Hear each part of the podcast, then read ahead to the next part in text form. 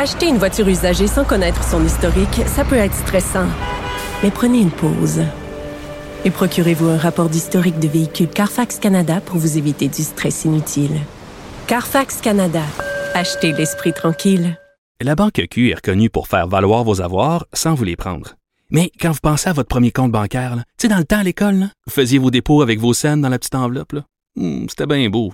Mais avec le temps, ce vieux compte-là vous a coûté des milliers de dollars en frais, puis vous ne faites pas une scène d'intérêt. Avec la Banque Q, vous obtenez des intérêts élevés et aucun frais sur vos services bancaires courants. Autrement dit, ça fait pas mal plus de scènes dans votre enveloppe, ça. Banque Q, faites valoir vos avoirs.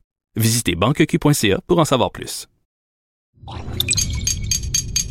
Cube Radio. Authentique et humaine. Elle parle avec franchise.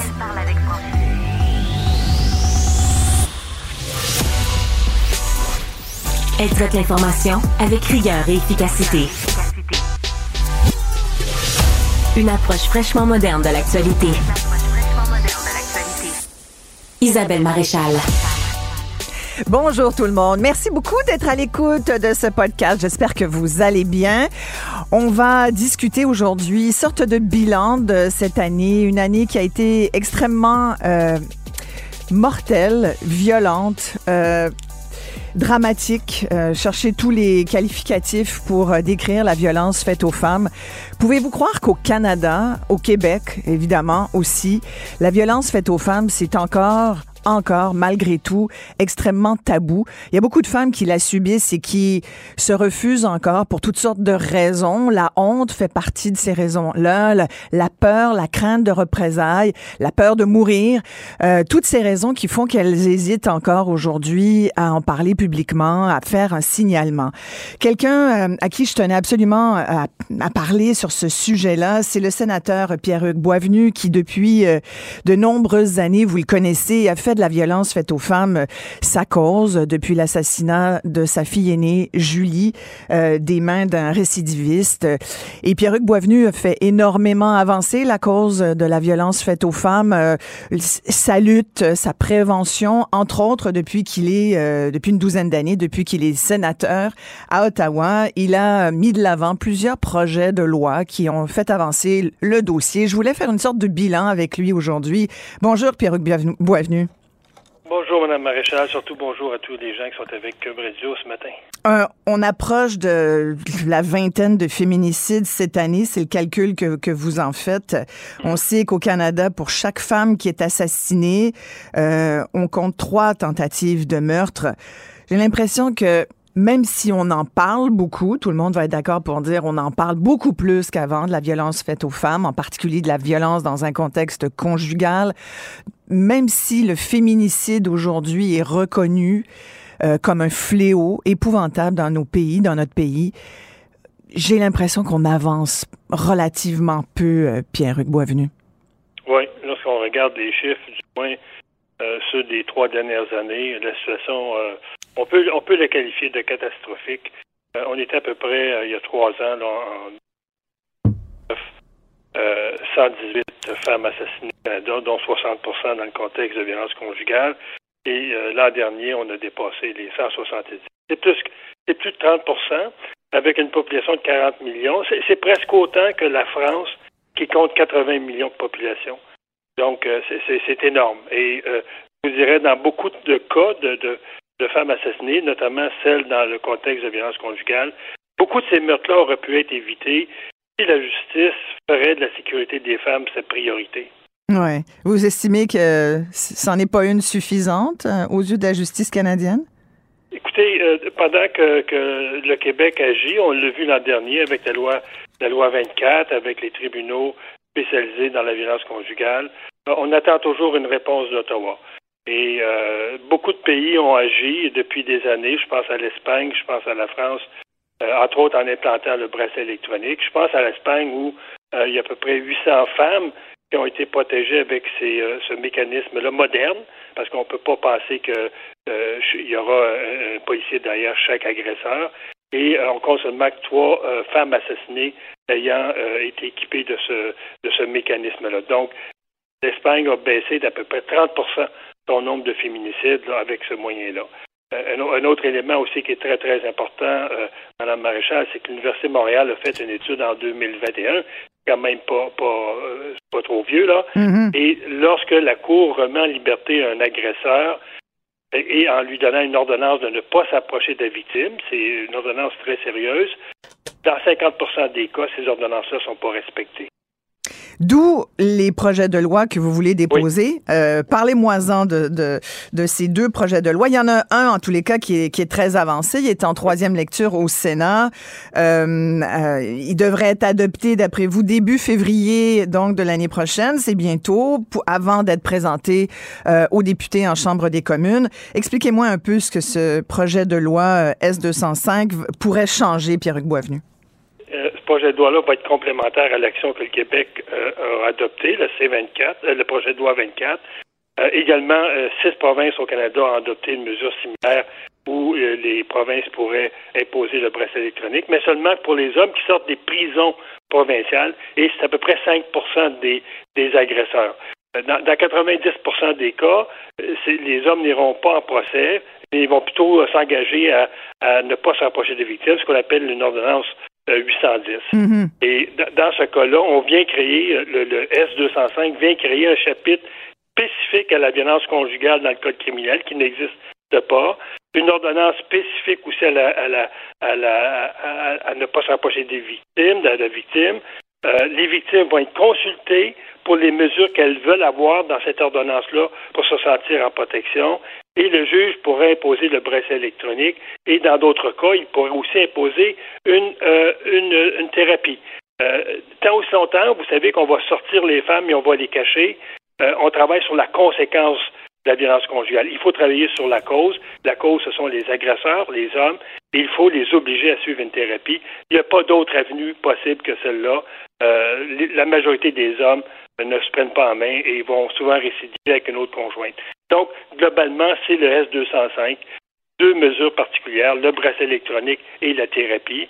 Et ce qui est particulier aussi avec ce projet de loi-là, ça a été écrit par des femmes pour des femmes.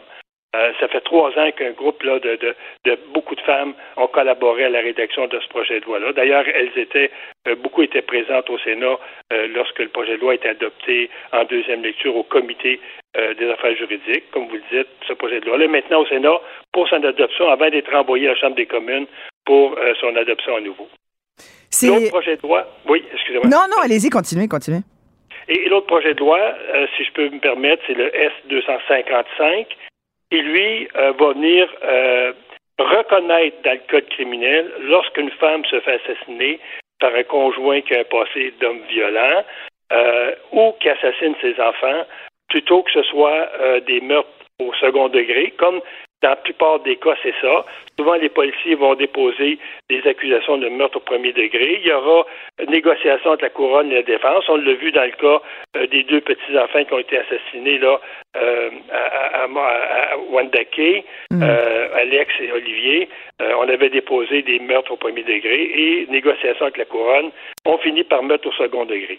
La résultante de tout ça, c'est que la moyenne des hommes, la moyenne de sentences que hommes qui assassinent leurs femmes au Canada, c'est à peu près sept ans de pénitencier. C'est tout à fait inadmissible lorsqu'on a un passé d'homme violent et qu'on n'accepte pas la séparation, on va aller tuer sa femme. Pour moi, c'est un meurtre prémédité, ce n'est pas un, meurtre au deuxième degré. Alors, ce projet de loi S-255, qui devrait donc modifier le code criminel pour faire en sorte qu'un meurtre d'un partenaire intime, de son propre enfant, un infanticide ou mhm. l'enfant d'un partenaire intime, que ça soit donc considéré meurtre prémédité. Ça risque de faire peut-être moins l'unanimité que votre projet de loi S205 sur le, bracelet anti-rapprochement, entre autres. Euh, vous n'avez pas l'impression que celui-là risque de faire beaucoup jaser? Euh, parce que euh, vous avez tout à fait raison, Pierre-Hugues Boisvenu, quand vous dites ça n'a pas de bon sens que des, des meurtriers aient des, des mmh. peines de 5 à 7 ans pour avoir assassiné leur conjointe ou leur ex-conjointe. ça montre à quel point un féminicide est encore perçu aujourd'hui comme un moindre meurtre, comme un moindre crime. Presque comme un accident. Euh, vous savez, vous allez prendre de la boisson, vous allez tuer quelqu'un sur la route. Les sentences moyennes, c'est à peu près cinq ans aujourd'hui. Euh, vous allez assassiner votre femme euh, parce qu'elle décide de dire non à la violence qu'elle subit. Vous allez avoir une sentence qui est presque identique. C'est tout à fait inadmissible. Et lorsque vous décidez, parce que votre femme décide de, de, quitter avec ses enfants, d'assassiner la femme et les enfants, ce n'est pas normal qu'on considère ça comme des meurtres au, deuxième degré. Il y a pour moi, il y a pour moi une intention euh, marquée de, ne pas voir sa femme euh, quitter le foyer et c'est pour ça qu'on va l'assassiner. Il y, a un geste de préméditation là-dedans. Il faut reconnaître dans le code criminel.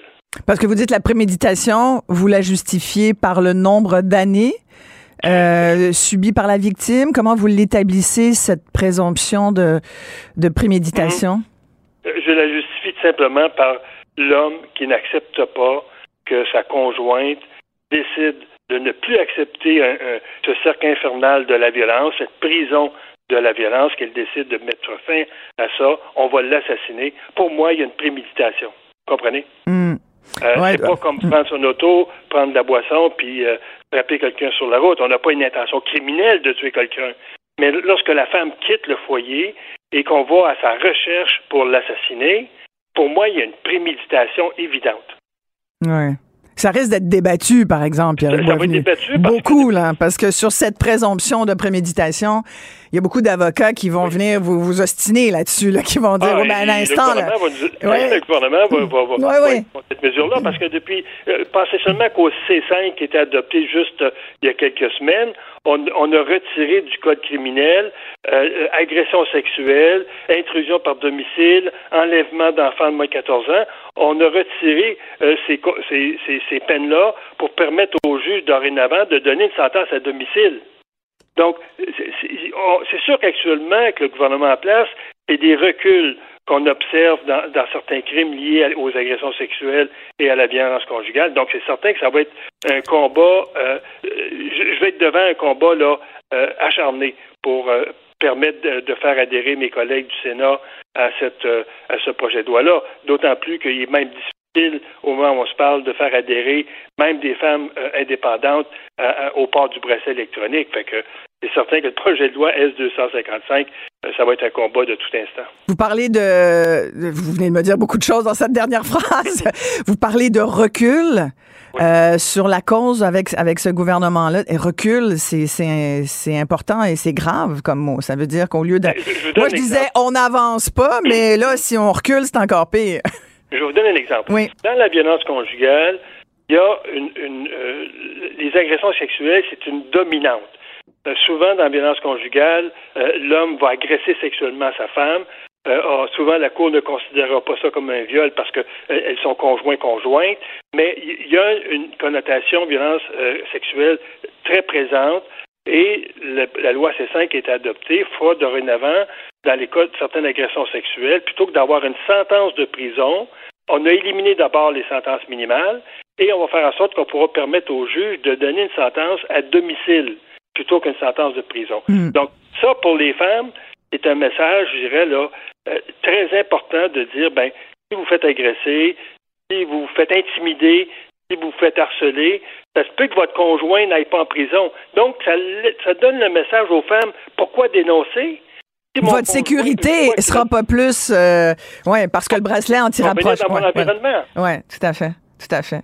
Et vous disiez aussi qu'il y avait même des, bon, il y avait des, collègues fédérales qui se sont abstenus de voter euh, en faveur du bracelet anti-rapprochement. J'ai de la difficulté à comprendre ça, moi. Oui, ça, ça a été ma plus grande déception.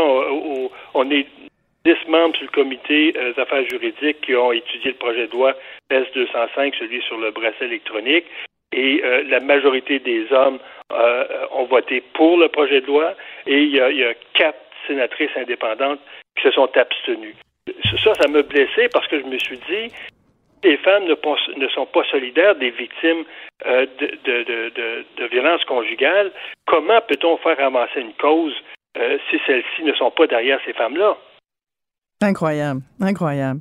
Pierre-Hugues Boisvenu, euh, vous êtes sénateur. On sait maintenant que c'est jusqu'à l'âge vénérable de 75 ans que vous pouvez occuper ce poste. J'étais très étonnée d'apprendre que c'était donc votre dernière année. Euh, vous avez jusqu'en décembre 23, donc euh, avant de retourner travailler auprès de cette association que vous avez euh, fondée il y a plusieurs années. Parlez-moi un peu de ça. Euh, votre dernière année au Sénat, je comprends que vous allez faire la lutte pour que passe euh, le S255. Ça sera pas évident, ça va vous occuper pas mal pour les prochains mois, mais vous lâchez pas du tout la cause. Là. Non, mes heures en 2023 vont être comptées. C'est la dernière année que je pourrais être très actif au Sénat, donc euh, tout mon énergie va être mise dans cette cause-là avec les femmes qui me supportent, parce que sans le support de ces, ce que j'appelle les guerrières, hein, qui, et euh, euh, Martine Janson qui a formé ce groupe d'une centaine de femmes qui nous, nous, nous suit, qui nous appuie là-dedans, ben, ça c'est essentiel à cette lutte-là. Mais évidemment, après, après le Sénat, il y, a, une autre vie qui va commencer, c'est celle de, de retourner à l'association que j'ai créée en 2004 qui regroupe aujourd'hui près de 700 familles mhm. dont un proche est assassiné ou est disparu criminellement. Donc, on va retourner là, on va, on va prendre le bâton du pèlerin, puis on va continuer à, à, faire les pressions auprès des deux niveaux de gouvernement, Québec et Ottawa, pour faire en sorte que les droits des victimes, là, on, on ne les oublie pas. Il y a une charte des droits des victimes qui a été adoptée en 2015, mais cette charte-là n'a eu aucune, euh, aucune amélioration depuis, depuis sept ans. Donc, il faut, il faut faire évoluer cette charte-là, notamment le droit à la protection. Il faut, il faut protéger les femmes qui dénoncent, il faut protéger les victimes qui dénoncent. On dit aux femmes de dénoncer, mais elles le font euh, malheureusement souvent au prix de leur vie. Ça n'a aucun sens. Ouais. Et vous, vous me disiez, euh, chaque semaine, il y a au moins une à deux femmes qui vous contactent personnellement, Pierre-Hugues Boisvenu, qui appellent un sénateur pour lui dire aidez-moi. J'ai fait un post ce matin sur ma page pour dire que j'étais avec vous à 11 heures. Je suis convaincu qu'après-midi, je vais recevoir trois, quatre, cinq messages de femmes qui vivent la violence conjugale aujourd'hui, là, euh, qu'ils n'ont pas encore dit euh, il faut que je sorte de là, puis que je vais référer sans doute au groupe de Martine pour dire ben il faut encourager ces femmes-là à dénoncer, puis à les sortir de leur prison du silence, là, qui, est, cette prison de la violence conjugale. Donc, euh, ça, c'est mon lot de, de, de communication avec ces victimes-là toutes les semaines. ces deux, trois, quatre femmes qui me contacter pour me dire euh, euh, j'en ai assez, il faut que je dénonce, mais je veux être protégé. Euh, qui peut m'aider? C'est des appels à l'aide tout le temps. Incroyable. Et vous me disiez, là, quand ça a commencé, les guerrières, c'était huit femmes. Aujourd'hui, elles sont plus d'une centaine. Oui, dont plusieurs tentatives de meurtre, tous victimes de violences conjugales, et toutes ont décidé un jour de dire assez, c'est assez. Et c'est pour ça qu'elles se solidarisent entre elles. Et quand les femmes m'appellent, c'est souvent à ce groupe-là que je, les réfère pour, euh, pour nous assurer qu'elles sont bien prises en main. Les CAVAC font un bon travail, mais euh, lorsque vous êtes victime de violence conjugale, que vous en êtes sorti, ça devient, pour ces femmes-là qui le vivent, ça devient comme des repères, ça devient comme des phares, euh, et c'est très salutaire. Oui, et vous me parliez, Pierre-Hugues Boisvenu, effectivement, on, parle de féminicide, de meurtre contre des femmes, mais il y a aussi les tentatives de meurtre. Il y en a eu beaucoup au Québec. Oui, depuis 2014, je regardais les statistiques, là, euh, c'est à peu près trois tentatives de meurtre par femme assassinée. Et souvent, on ne parle pas de ces femmes-là qui ont une tentative de meurtre. Ça va rentrer dans les statistiques sur la criminalité. Euh, souvent, il n'y aura pas d'accusation de portée, euh, mais, mais c'est un portrait assez sombre aussi. C'est donc 60, 60 tentatives de meurtre au Québec cette année? Oui, à peu près, oui. oui. C'est incroyable, ça. Et 50, 50, près de 50 000 plaintes portées aux policiers en termes de violence conjugale. Écoutez, c'est heureusement que vous portez cette cause, Pierre-Hugues Voivenu, et que vous allez continuer de le faire. C'est vraiment le combat de votre vie. Merci beaucoup d'avoir pris le temps de nous parler aujourd'hui. Pierre-Hugues Boisvenu. Permettez-moi aussi d'adresser à tous les gens qui sont avec nous mm-hmm. mes vœux de sincère Noël, un beau Noël. Oui. J'aime surtout de passer un très beau Noël et de, de, de, prendre leur courage à deux mains puis dire assez, c'est assez. Oui, exactement. Vous faites très bien de, de, le dire parce que je disais ce matin, il y a certaines études qui euh, et certains groupes qui travaillent auprès des femmes qui disent que la période des fêtes est toujours une période un peu douloureuse. Il y aurait une augmentation assez importante des cas de violence conjugale justement pendant la période des fêtes. Alors, euh, que les femmes qui nous écoutent n'hésitent pas à vous appeler, à faire euh, le 911, à se confier à une amie, une proche, quelqu'un qui peut euh, la mettre dans une situation beaucoup plus sécuritaire avec ses enfants, s'il y en a. C'est toujours délicat, ces histoires-là, mais c'est la sécurité des femmes qui prime. Merci beaucoup, Pierre-Hugues. C'est un plaisir d'avoir fait avec vous ce matin. Bonne journée. Et surtout à vous aussi. Merci. Une belle période à Cube Radio. Merci beaucoup. Au revoir. Pierre-Hugues Boisvenu. Écoutez Isabelle Maréchal, c'est tendre l'oreille à de l'information juste, livrée avec une ouverture authentique. Isabelle Maréchal. Je suis en compagnie euh, de l'avocat criminaliste Walid Ijazi. Bonjour Walid. Bonjour Isabelle. Ça va bien? Ça va bien, toi? Très, très bien. Contente de te retrouver, euh, Walid. Parlons plusieurs choses qui retiennent ton attention. On va parler de ce jugement de la Cour suprême euh, qui a été euh, donc en mai, qui a fait beaucoup jaser parce qu'en fait, il est venu invalider l'interdiction de faire valoir l'intoxication volontaire comme moyen de défense pour des crimes qui impliquent, entre autres, une agression sexuelle. Explique-nous tout ça, parce que ce qui ressort de, de cette histoire, c'est que ça a été mal compris. Il y a eu beaucoup de désinformation autour de cette défense d'intoxication volontaire. D'abord, qu'est-ce que c'est que cette défense-là? Oui, exactement, Isabelle. Tout ça, ça nous amène à un rapport de la semaine dernière là, du comité de la justice de la Chambre des communes. Alors, c'est très sérieux. Euh, le, le, comité permanent de la justice est penché sur euh, l'article 33.1 du Code criminel, la réaction du gouvernement fédéral qui a été très rapide là, à réagir à un jugement de la Cour suprême euh, de, du début du printemps de mai sur une notion très complexe, très délicate qui touche les cordes sensibles. Alors, on va essayer de faire une longue histoire très courte. Mm-hmm. Tout ça, ça part d'une vieille décision de 1994 tous les étudiants en droit, on l'étudie. La célèbre cause d'Avio. Monsieur Davio est quelqu'un qui était, qui avait bu tellement d'alcool que n'importe qui d'autre serait mort d'un coma éthylique, mais lui, ça l'a amené dans un état second, là, où il était euh, essentiellement dans un état d'automatisme. Il a violé une femme, il a ultimement été acquitté. La Cour suprême avait dit euh, il y avait une défense d'intoxication extrême. Il ne mesurait pas la nature la qualité de ses gestes, il ne discernait pas le bien du mal, il ne peut pas être trouvé coupable, il a été acquitté. Ça, c'est en 1994. Peu après, le gouvernement chrétien à l'époque, euh, ça avait suscité un tollé dans la population. Alors, le gouvernement gouvernement fédéral a réagi vite en, adoptant une loi euh, qui interdit la défense d'intoxication extrême dans des cas de crimes de violence, des, cas de crimes contre la personne. Et moi, toute ma carrière, j'ai fonctionné avec cette prémisse-là que, euh, alors, il y a un voie de fait ou une agression sexuelle, un crime grave sur la personne, mon client est intoxiqué, est-ce que je peux faire valoir ça comme moyen de défense? Le code criminel me disait non ça nous amène à mai de cette année, la Cour suprême, dans des cas graves là, euh, de, de, il y avait un mélange de, de médicaments ou d'alcool ou de champignons magiques et d'alcool, euh, des agressions très graves sur des personnes. Ils ont fait valoir euh, euh, une défense d'intoxication extrême et la Cour suprême leur a donné raison, c'est-à-dire a dit que le, le on peut pas trouver quelqu'un coupable s'il n'est pas conscient de ce qu'il fait là, essentiellement. Un crime oui, mais, mais, Walid, en même temps, on est conscient du fait qu'on boit comme un trou puis qu'on jusqu'à se rendre sous, là.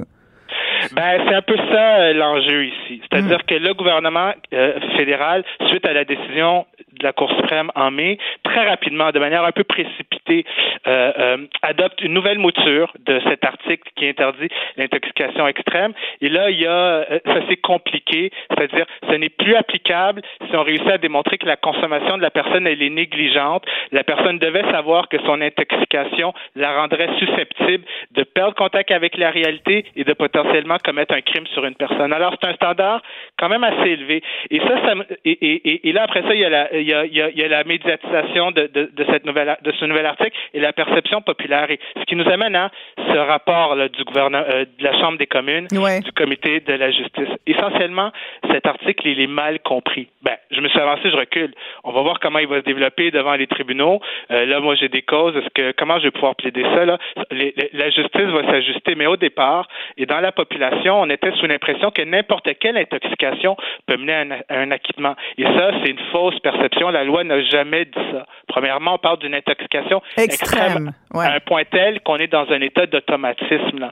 Ça veut dire, comme un, comme un schizophrène, je suis incapable de discerner le bien du mal, ben, ça a été provoqué par une intoxication. Et ça, c'est très élevé et ça va rarement être induit strictement par l'alcool. Souvent, il y a un mélange de médicaments ou d'une autre drogue et il ne faut pas que ce soit une consommation irresponsable. Alors, ce que le, essentiellement, ce que la population doit comprendre, c'est que euh, une conduite avec les facultés affaiblies, par exemple, conduire sous ben, je peux pas, je peux pas faire valoir une défense d'intoxication extrême. Euh, euh, euh, c'est pas applicable dans une dans une situation de conduite avec les facultés affaiblies ou encore en matière d'agression sexuelle. On veut pas décourager là. Il y a un momentum en ce moment. On veut comprendre ce genre de criminalité. C'est un sujet sensible. Fondamentalement, on veut encourager les gens à avoir confiance au système de justice. Ben, une défense d'intoxication normale, là, euh, euh, quelqu'un qui est sous pourra pas dire j'étais sous, donc je suis pas, je suis non coupable d'une agression sexuelle. L'article est beaucoup plus nuancé, compliqué que ça. Mm. Et c'est essentiellement ce que le, euh, le rapport de ce comité de la justice cherche à expliquer. Entre autres choses, il faudrait une campagne de sensibilisation pour rassurer la population, premièrement comprendre que c'est dans des cas extrêmement rares et limites que ça va s'appliquer. Ce n'est pas pour tous les crimes et que essentiellement le public est protégé. Là. Ouais, je suis pas sûr que les gens comprennent bien, puis je suis pas sûr que les gens euh, euh, que ça que ça aide cette campagne de sensibilisation. Je pense qu'à la base, on peut se poser la question pourquoi cet article a été introduit dans le, code criminel, pourquoi d'ouvrir la porte à cette défense potentielle, même si euh, elle est rare et et assez marginal finalement? Parce qu'on comprend que c'est, quasiment euh, c'est quasiment le coma éthylique mais qui pourrait justifier un acte euh, criminel. Pourquoi l'a-t-on carrément mis dans le code criminel? Ben, là, on rentre dans une discussion très complexe. Essentiellement, euh, on veut pas. Mais je pense que c'est ça la base. Là. Hein? On veut pas on veut pas punir quelqu'un qui ne réalise pas ce qu'il fait. Là. C'est comme la défense pour ben, C'est bien plate, mais c'est ça la vie, euh, Walid. Il faut que tu sois conscient de ce que tu fais. C'est ça la responsabilité civile. C'est ça la responsabilité de chaque individu. Si tu bois trop, tu sais que tu peux pas conduire, puis ça se peut que tu frappes quelqu'un. Si tu bois trop, ça se peut que tu perdes complètement les, euh, la map, puis que tu en viennes à poser des gestes que tu regretterais plus tard. Fait que contrôle ta consommation.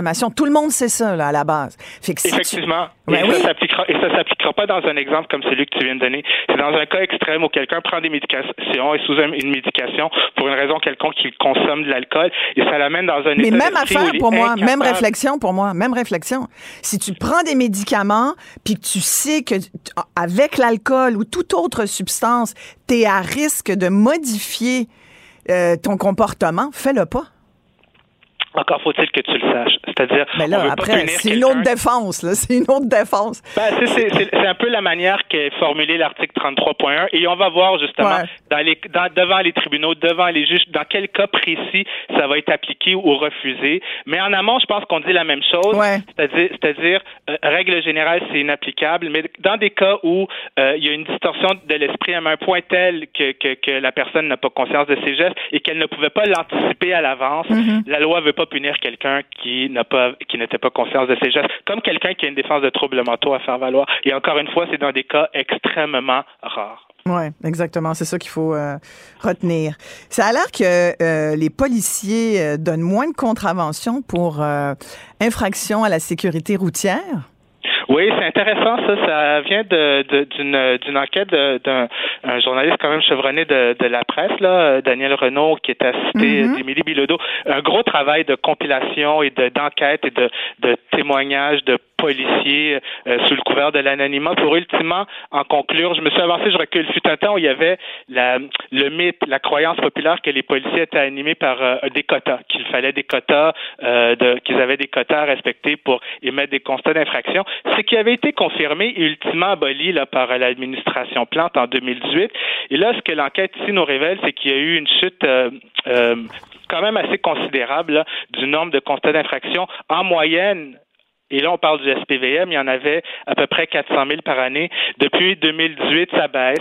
Alors rapidement, pourquoi? Essentiellement, c'est pour un manque de ressources euh, policières. Il y avait des policiers affectés strictement à la à l'émission de constat d'infraction pour des véhicules en mouvement et de. Et là, on parle pas de stationnement, là, on parle de véhicules en mouvement ou des excès de vitesse.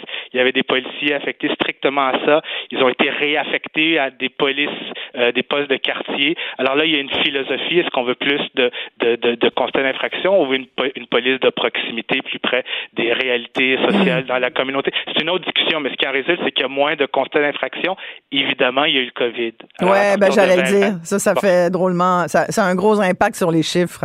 Oui, oui, on se souviendra au début du COVID, lorsqu'on circulait, il y avait les autoroutes étaient désertes. Là, normalement, j'étais pris dans le trafic, là, ça me prenait, il y avait personne sur les routes. Il y avait moins de constats pendant cette période-là. C'est sûr. Euh, on va voir qu'est-ce qu'il y en est de 2022, parce que là où il y a une reprise, est-ce que ça a remonté? Hmm. Mais globalement, c'est une statistique intéressante. Ça a baissé parce qu'au départ, là, je me souviens dans les années 2014-2015, euh, tout le monde, parce que je suis avocat, alors on venait me voir avec des constats d'infraction, puis on me disait, hey, ça se peut-tu que ce soit à cause des quotas du policier? C'est quand même une discussion morale quand même intéressante. Est-ce que c'est un constat a été mis pour des raisons de sécurité routière, parce que c'est une forme de taxe municipale ou pour d'autres considérations? Ça a été aboli les quotas, euh, euh, euh, mais là on voit qu'il y a eu une baisse. Ça a été du aboli. revenu On est sûr de ça, oui. Ça a été aboli, les quotas. On est sûr? Oui, ça c'était l'administration Plante en 2018, là, Ouais. par souci de transparence, etc. Et, euh, et c'est un phénomène connexe ici que de voir que ben, ça a baissé. C'est sûr que ça a baissé, Ouais. mais en même temps, on peut se poser la question est-ce qu'on veut une police de proximité là, qui connaît les réalités sociales dans le quartier qu'il dessert, ou est-ce qu'on veut qu'il y ait plus de constats parce que c'est, c'est ça amène des revenus à l'État? C'est une discussion philosophique qui transcende le droit et qui est quand même intéressante. Moi, je dirais le 1. Si tu me fais choisir, je prends l'option 1. Ben, dans, dans le contexte où il y a des jeunes Merci. qui se retrouvent avec des armes à feu et Ouais. les policiers, bon, euh, ça versus des, des, des constats, la question se pose. Mais merci beaucoup, euh, Walid. Ah, je t'en prie. À demain. Acheter une voiture usagée sans connaître son historique, ça peut être stressant. Mais prenez une pause. Et procurez-vous un rapport d'historique de véhicule Carfax Canada pour vous éviter du stress inutile. Carfax Canada. Achetez l'esprit tranquille. La Banque Q est reconnue pour faire valoir vos avoirs sans vous les prendre. Mais quand vous pensez à votre premier compte bancaire, tu sais, dans le temps à l'école, vous faisiez vos dépôts avec vos scènes dans la petite enveloppe. Hmm, C'était bien beau. Mais avec le temps, ce vieux compte-là vous a coûté des milliers de dollars en frais, puis vous ne faites pas une scène d'intérêt. Avec la Banque Q, vous obtenez des intérêts élevés et aucun frais sur vos services bancaires courants. Autrement dit, ça fait pas mal plus de scènes dans votre enveloppe, ça. Banque Q. Faites valoir vos avoirs. Visitez banqueq.ca pour en savoir plus. Isabelle Maréchal, une vision constructive.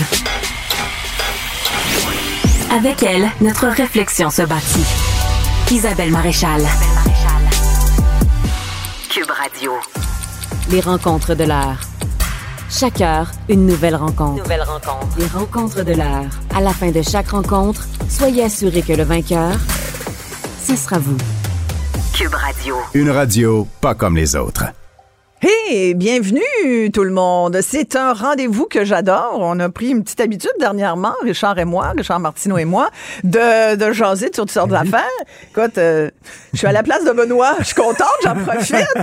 Et on parlait beaucoup avant, avant d'aller en onde euh, de tes activités de productrice, Oui, d'ailleurs. euh, qui intéresse peu le monde, mais, mais moi, mais on parlait aussi de notre état d'esprit en cette fin d'année. Ben, ben moi, je suis un peu euh, je suis inquiet. Et la question que je me pose, est-ce que l'État québécois, parce qu'on s'est on s'est donné un bel État dans les Ouais. années 60, euh, un État fort, moderne, on avait besoin de ça. Ouais. Euh, on s'est donné un bel État. Mais bon, 50 ans plus tard, 60 ans plus tard, est-ce que l'État est encore capable de répondre à nos services? Puis on voit que ça pète de partout en éducation.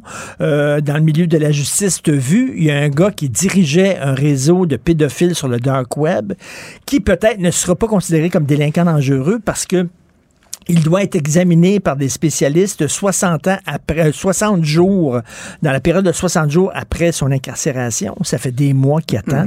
Donc, peut-être sais, bon, dans le système de justice, il y a des ratés. Dans le système de santé, on vient de me dire, là, Florence, la recherchiste vient de me dire que le temps d'a- d'attente moyenne, 19,4 heures. Dans Au les Québec, urgences au- en moyenne, On ça? est les cancres de tout le pays. Ouais. Et la question, c'est, euh, bon, c'est bien. Mais là, c'est la 20 pénurie de heures, main-d'œuvre. 20 heures d'attente en moyenne. On est 20 passé vite sur le chiffre. là. Écoute, c'est près de 20 heures d'attente, 19,4. Ben oui, 20 heures d'attente. 20 heures d'attente pour être à l'urgence, pour voir un médecin. Ça pète Ça de juste pas il manque de psy, il manque bon Ouais. et les attentes pour voir des psys c'est deux ans. Euh, bon, est-ce que est-ce qu'on en demande trop à l'État? Moi, j'ai hâte de voir est-ce qu'il va y avoir à un moment donné un politicien ou une politicienne qui va avoir le courage de dire ben on ne peut pas offrir tous les services possibles et Tu impossibles. sais qu'à l'époque, on appelait ça l'État providence. Providence, Tu sais que la providence, là, c'est un grand mot Ben qui veut dire demande et tu auras. Genre. Exactement. et quel, quel que soit ton Ouais. souhait. La providence, c'est, comme ça t'arrive quand t'en as besoin. C'est comme la Mais manne. c'est ça. La manne qui descend du Hey, ciel. qu'on n'est plus là. on n'est plus dans la providence. Mais tu sais, est-ce qu'il va, il va falloir à un moment donné s'attarder? Quels sont les services qu'un État doit rendre et quels sont les services que l'État- l'État peut pas régler tous les Mais, mais problèmes? la santé, l'éducation, t'es d'accord Ben que oui. l'État est est responsable de ça, là? Mais même l'éducation, on demande, Ouais. l'éducation, on demande à aux, aux professeurs de, de régler tous les problèmes sociaux possibles et impossibles. Est-ce que c'est la place de l'éducation de parler d'intimidation? Est-ce que c'est la place des profs de parler de sexualité? C'est pas le rôle des parents de faire ça, etc. On en demande. Dès qu'un phénomène social qui apparaît, On dirait qu'il faut que l'école s'en charge. L'école doit Ouais. s'en charger. tu sais. À un Ouais. moment donné, Christy, on peut pas euh, prendre en charge tout. Les gens vivent de plus en plus longtemps, Ouais. donc ils vont être de plus en plus longtemps malades. OK? Ils vont être- Il y a des gens qui prennent maintenant leur retraite, je sais pas, à 50, 60 ans. Ils vont vivre jusqu'à 90 ans. Pendant 30 ans, on va les payer à rien faire. Est-ce qu'on a les moyens de ça? Je c'est en train de péter, c'est en train de buster. Et là, et, et- et on part sur le party, évidemment, sur la carte de crédit des jeunes, en disant, les autres vont payer parce que nous autres, on se paye des services et tout ça. Parce que ça fait des décennies Mais en qu'on même temps, qu'on- tu sais, qu'on c'est un un, choix qu'on a fait collectivement parce qu'on on prend quand même beaucoup d'argent via les impôts euh, chez les travailleurs québécois. Donc, ça, c'est ce qu'on leur a dit. Vous avez payé beaucoup d'impôts parce qu'on est très imposé par rapport au reste des Nord-Américains. pas- on- Mais vous- en contrepartie, vous aurez, vous aurez un peu quand même l'impression que l'État-providence continue de vous servir comme il se doit à la hauteur de vos impôts. Or là, Est-ce qu'on en a notre pas tout à fait ça. Et là, parce que et là, tu as de plus en plus des doubles vitesses et même des triples vitesses. Et tu as même des contribuables qui disent ben, je vais payer pour le public et Oui. en plus, euh, mes enfants, je vais les envoyer au privé Ben parce oui. que le système d'éducation publique, je n'y crois pas. Santé, idem. Donc, donc, Idem en tu- santé. Tu payes des deux côtés. Tu payes pour un système public que tu ne, tu ne, dont tu bénéficies pas parce que tu, tu vas aller dans le privé. Qu'à un moment donné, Christy, là, ça n'a pas de bon sens. Puis tu peux pas, on peut pas imposer, taxer plus que ça. Fait mais que là, mais on dit quoi? si c'est va- pas ça, c'est quoi? Sais, euh, moi, j'en reviens Ben- des États-Unis. Aux États-Unis, si t'es malade, Non, c'est c'est- c'est- c'est ta carte de crédit que tu sors. Est-ce que c'est ça qu'on veut? Est-ce qu'on dit aux gens, ben on va en faire moins, mais on va vous en prendre moins? Bon, d'abord, moi, j'ai jamais vu là, quelqu'un qui dit, écoute, je te charge cher, je vais moins te charger aujourd'hui.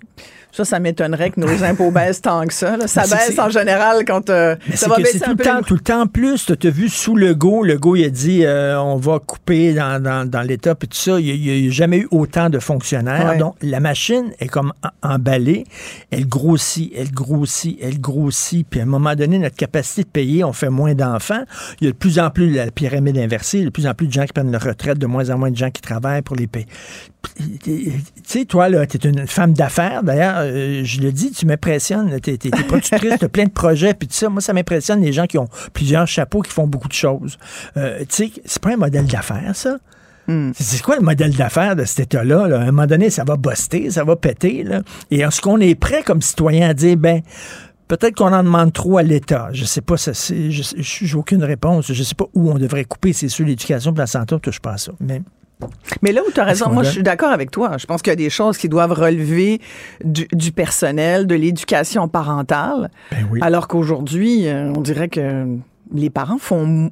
Je sais pas, c'est c'est des généralités. Il y en, je pense que c'est toujours 80-20. là. Il y a Oui, oui, toujours mais- 80% des gens qui le font, mais 20% des gens qui le font pas. Et qui mais, mais c'est vrai que, moi, je me dis, je suis étonnée. On est dans un, j'en parle souvent, moi, du capitalisme avec mes filles, parce que je leur, j'essaye de leur donner une éducation financière. Moi, je trouve que c'est le nerf de la guerre. Je sais pas combien d'argent tu as. Tu sais, c'est pour ça qu'on travaille, entre autres. On travaille pour ce, oui, pour euh, le plaisir de travailler, de, de, de, euh, d'évoluer dans la vie, mais on travaille aussi parce qu'on est payé, qu'on a de l'argent, puis ça prend de l'argent pour vivre. Et on n'a pas cette éducation-là à l'école. de l'argent. Mais on va nous parler de citoyenneté, de diversité, d'inclusion. Ce sont toutes des belles valeurs. Économiser. Mais ce sont des valeurs qui doivent être discutées en famille Ben, tu te aussi. souviens, à un moment donné, on voulait faire des cours de littératie économique dans les écoles et les syndicats se sont levés, les syndicats de profs, en disant il est hors de question qu'on transforme nos enfants en capitalistes. C'est pas ça.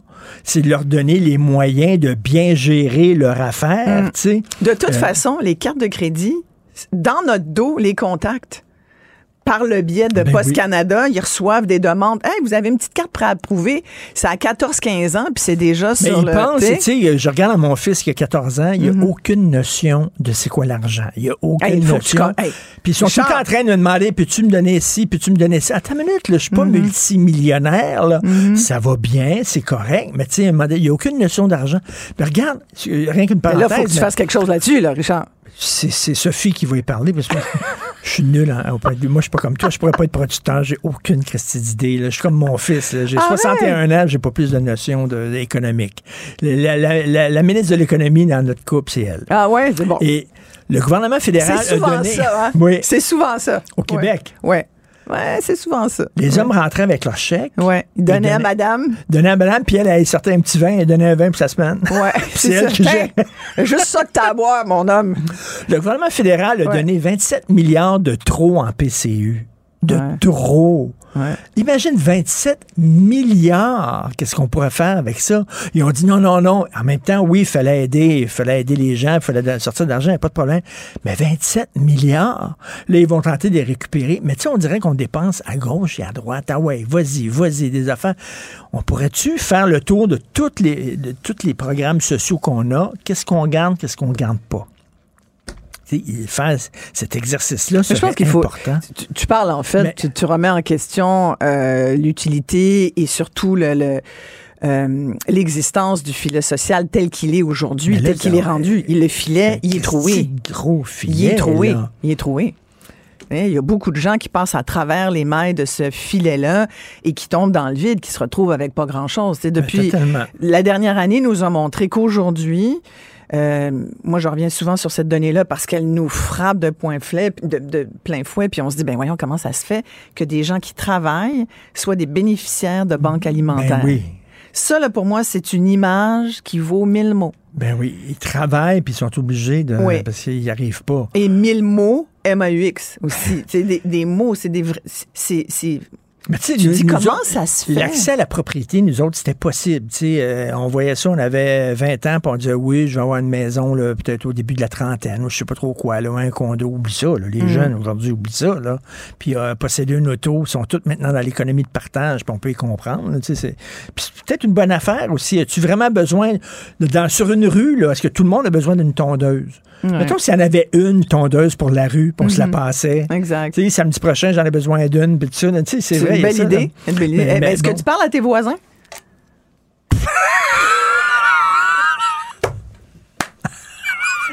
sais qu'il y a une semaine, tu sais qu'il y a une semaine du bon voisinage. Peut-être tu devrais la prochaine fois. C'est au printemps en Je, général. je demande dans un complexe, Ouais. je demande dans un complexe de condo. Je connais la fille d'en face. Ah, t'es dans un condo, hein, donc? Ouais, Vous êtes dans un condo ouais, maintenant? Il y, a plein, il y a plein de. Toi, tu prends l'ascenseur pour aller chez vous? Oui. Ah, t'aimes-tu ça? Puis là, on se croise dans l'ascenseur. Ah, Puis j'aime pas ça, bonjour, bonjour. Ah, Puis, ouais. euh, je sais qu'elle a un beau chien. Mais là, t'as pas besoin de tondeuse. d'abord. Mais, mais, fait que mon gars, tu, tu, tu, tu- t'allais dire quelque chose quand j'ai dit qu'il connaissait rien en, en économie et en finance. Tu, tu veux donner des cours personnels? Ah, mais non, écoute, moi, moi, je, moi, je peux faire du bénévolat. Moi, je suis Qui t'a donné ça, toi, cette connaissance en finance? C'est-tu tes parents qui t'ont donné ça? Ah, moi, je l'ai appris à la dure. je l'ai appris à la dure. Mais d'abord, je suis, je suis immigrante. Et Donc, euh, quand t'arrives puis que t'as jamais une maudite scène, euh, tu l'apprends qu'il faut que t'en aies pour. Alors, moi, j'ai commencé à travailler très jeune. Très, très, très jeune. Puis as-tu commencé, as-tu commencé à économiser Ah, ben oui. à mettre de l'argent de côté? Oui, parce que je voulais m'en aller de chez moi vite. Alors, fallait que je me fasse un petit moton. Oui. Puis après ça, ben, tu te dis, OK, ben, faut que je paye mon appart, faut que je paye ma- mon université, faut que je paye mon auto. Tu fais des budgets? Dans ma tête. Mon OK. budget est tout dans ma tête. Tu sais, je suis pas pire en calcul. Je suis pas, j'ai été étudiée là-dedans aussi. Alors, c'est sûr que ça, ça m'intéresse. Moi, j'aime ça. J'aime l'argent. J'aime le principe Ben oui, de, tu sais, Ben oui. Ça fait Mais- très rire mon chum parce que j'ai souvent, je pourrais être bancaire et dire, ah, tu l'es. Mais tu sais, il y a comme, il y a comme un tabou, là, tu sais. C'est Oui, comme, il faut un- pas il faut enseigner pas ça ça. enfants. Ouais, ouais. L'argent, l'argent. Oui, ah, L'argent, c'est important. Il faut demander le prix des choses, puis il faut essayer de négocier. Mais c'est drôle parce qu'on aime la liberté, mais je m'excuse, mais l'argent. ça, L'argent! Ça donne la liberté. Fais la barre. En tout cas, je sais pas si ça te rend heureux, mais ça te rend libre. Ça te rend libre. Et moi, c'est pour ça. Tu viens de le mettre deux doigts dessus. Je me Ça suis dit, je veux être libre dans ma vie, donc il faut que je sois autonome financièrement. C'est pas l'argent pour l'argent, c'est pour l'autonomie. L'autonomie que ça donne. Exactement. La capacité de dire non. De dire non à certaines choses. Non, je le ferai pas. Parce que souvent, on fait des choses parce qu'on n'a pas le choix pour vivre. Hein? Et on en est là aujourd'hui. Il faut, il faut, et que j'en reviens pas qu'il n'y a pas de cours comme ça dans les écoles Mais pour là, dire aux une espèce jeunes. de littératie financière, ils ont égriné ça ici et là, un petit peu en maths, un petit peu en, Ben en oui. français. Ça a l'air de rien. Tu sais, un vrai, là. Un vrai cours, Ouais. c'est quoi? Mettre de l'argent de côté. Plus, plus, plus tu es jeune, puis tu mets des REER, par exemple, plus, plus tard, tu vas. Tu sais, juste, être libre. Tu juste vas sur être les. libre. Demande aux gens, y compris des adultes, savez-vous comment fonctionne une carte de crédit? Tu serais étonné de savoir, les gens vont Mhm. dire, ben ouais, moi, je paye mon minimum, toi et moi. Là, tu dis, ben non, pas comme ça. Faut que tu. Sais, faut que tu payes tout ton solde même tous les mois. Un, un hypothèque, le capital et l'intérêt. Ouais. Les gens, capital, intérêt, c'est quoi? Mm.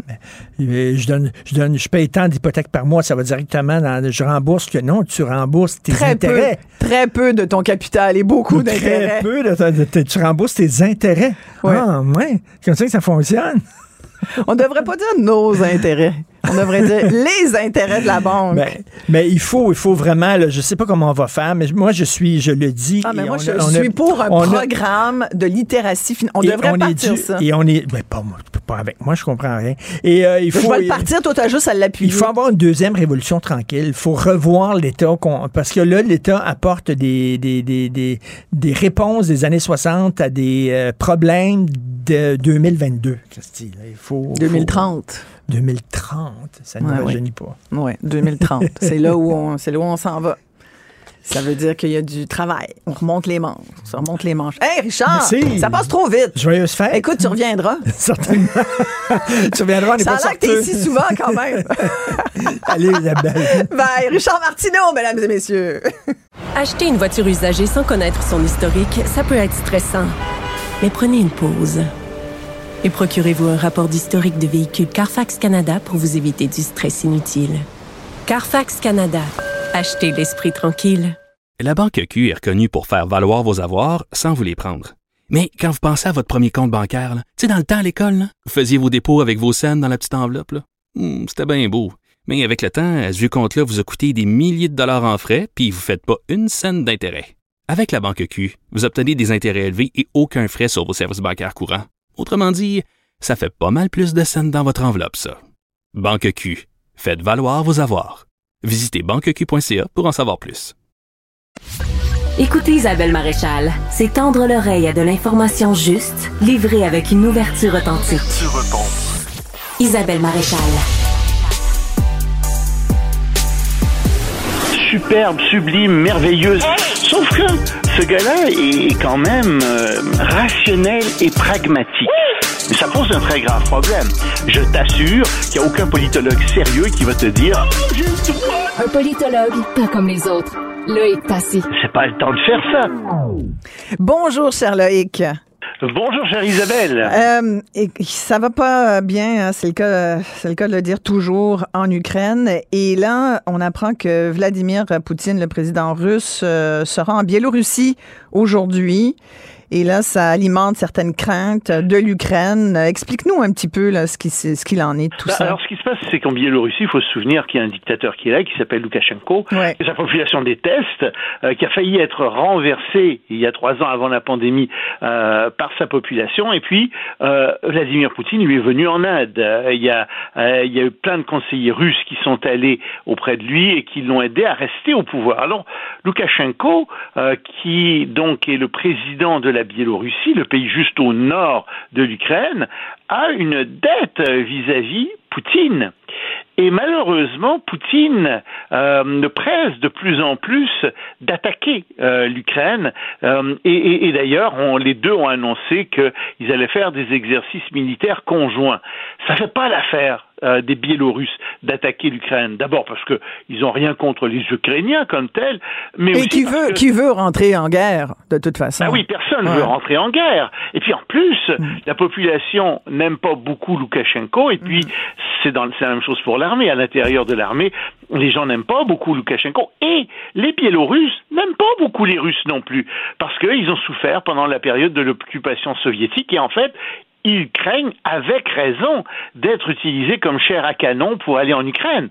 Donc, Poutine pousse, pousse, pousse très fort, euh, et en réalité, les Biélorusses essaient de résister, mais ça ne veut pas dire qu'ils n'iront pas à cause de cette dette-là. En tout cas, les Ukrainiens ont peur de ça, ils redoutent que les Biélorusses attaquent, et ils sont obligés euh, de, de, prendre des précautions.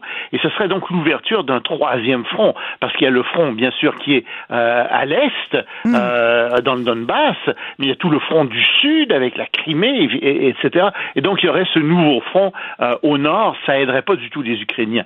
Et pendant ce temps-là Vladimir Poutine continue à bombarder l'Ukraine. Il continue à bombarder des installations hydroélectriques les installations aussi d'aqueducs etc euh, c'est vraiment un criminel de guerre voilà, c'est ça qu'il faut dire. Et puis, et puis oui, je, fais référence à ta chronique dans le Journal de Montréal euh, qui a pour titre Dehors les diplomates russes. J'ai beaucoup aimé parce que tu rappelles euh, en cette fin d'année qu'aucun gouvernement, je te cite, ne devrait plus entretenir de relations normales avec les Russes parce que ce sont des criminels. C'est une guerre qui n'est pas une guerre juste, mais une guerre d'annexion justifiée par euh, de fausses, de fausses menaces. et c'est carrément pour aller t'attaques euh, un, un territoire simplement pour l'annexer à ton pays. C'est épouvantable. Cette idée-là, c'est pas, euh, c'est pas, ça vient pas de moi. Je dois la donner à Benoît Dutrisac, qui au début de la guerre disait, il faut les mettre dehors. Je dis, mais attends, c'est pas, écoute, c'est pas parce qu'on attaque un pays qu'il faut rompre toutes les relations. Mais euh, il avait raison, Benoît. Il pressentait ce qu'il allait, complètement, arriver. Et, et ce sont des criminels de guerre maintenant, ces gens-là. On peut plus les traiter comme n'importe qui. Alors, je dis pas de mettre dehors tous les diplomates russes, mais je dis d'en mettre dehors une grande partie, de ne plus avoir qu'un minimum de relations diplomatiques avec la Russie, parce qu'on ne peut plus faire affaire avec ce pays-là euh, qui maintenant est composé à son gouvernement de criminels. Je sais pas si Je pense qu'il y a beaucoup de gens qui ont appelé au boycott de tout ce qui est russe. Euh, ben, ça fait déjà plusieurs mois. Mais je pense qu'il faut y aller. Pas si as vu, as-tu vu Poutine avec un verre de champagne à la main? Un peu ivre, Quand et qui expliquait qu'il bombardait, oui, mais ah. que oh c'était bien terrible, les Ukrainiens avaient avaient coupé l'eau à une ville d'un million d'habitants en Crimée, et puis personne parlait de ça. Hmm. Ben oui, mais attends là, c'est lui qui attaque. Ouais. Puis ces gens se défendent, c'est de la légitime défense. Et depuis quand est-ce que on, justifie des actes de barbarie par d'autres actes de barbarie? Non, euh, Poutine vraiment. Euh, et sans compter, hein. le, Loïc, ça va faire euh, ça va faire un an là dans, dans, dans pas long, quand tu Malheureusement, ça va faire hein? un an. C'est en février que ça s'est produit. Exactement. Juste les Jeux Olympiques de Pékin. Et pendant, pendant ce temps-là, ben, on parle pas des autres conflits euh, sur la planète. C'est vraiment euh, l'Ukraine monopolise, le conflit en Ukraine monopolise toute l'attention internationale. Absolument. Alors qu'il y en aurait d'autres. aussi parce que la Russie a, brisé des règles et puis la Russie a attaqué un. Écoute, c'est fort la Russie. Et mm-hmm. qu'est-ce qui va se produire si la Russie réussit à envahir l'Ukraine? Est-ce que les autres pays, que vont faire les autres pays qui faisaient autrefois partie de l'Union soviétique, pas seulement en Europe, mais aussi en Asie du central, puis en Asie de l'Est, tout le monde se pose des questions. Et si les Russes font ça, est-ce que ça donne pas le droit aux Chinois de le faire aussi, au Brésil de le faire aussi. Hmm. Alors tu vois dans quel bourbier on est. C'est symbolique, et, mais c'est aussi très important pour le reste du monde ce qui se passe en Ukraine. Mais les Biélorusses euh, vont pas accepter cette euh, pression de, de Poutine. ça Ils n'ont pas intérêt à le faire, mais tu sais, il avait pas, Poutine n'avait pas intérêt à attaquer euh, l'Ukraine. Il l'a fait quand même. Alors, tu sais, nous, on, raisonne de manière rationnelle. Ben, on comprend plus son intérêt. Je pense qu'on a compris depuis dix mois la position extrêmement stratégique de l'Ukraine dans le, au hmm. sein de l'Europe, ce qui nous était peut-être moins, ce qui était peut-être moins évident pour le, reste de l'Occident, j'ai l'impression, là, on le sait maintenant, à quel point l'Ukraine est le grenier de l'Europe. Oui, mais oh, l'Ukraine, il y, avait toujours, il n'était pas question que l'Ukraine rentre dans l'OTAN comme telle. Il y a personne qui avait parlé vraiment de ça. Il y a personne qui menaçait la Russie. Le fond du problème, c'est que l'Ukraine s'en allait vers un régime démocratique et que ce régime démocratique éloignait de plus en plus l'Ukraine de la Russie. Tout à fait. Et donc, le fond du problème, c'est pas l'Ukraine, c'est le régime dictatorial. Ah, mais complètement. Ouais, c'est ça le problème. Et, et, et, donc, c'est pour ça qu'il a essayé de remettre la main sur l'Ukraine. En plus que Poutine est nourri de lectures de la fin du 19e siècle, début du 20e siècle, qui sont des lectures qui l'amènent à une vision nationaliste euh, de cette époque-là, qui est complètement fausse et qui a amené des guerres, qui a amené la première et la deuxième guerre mondiale.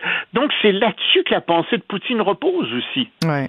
Écoute, on lâche un petit peu l'Ukraine et la Russie pour parler de quelqu'un qui a beaucoup euh, monopolisé également l'attention médiatique des dernières semaines, que des tu dernières. Admirer comme euh, Vraiment pas.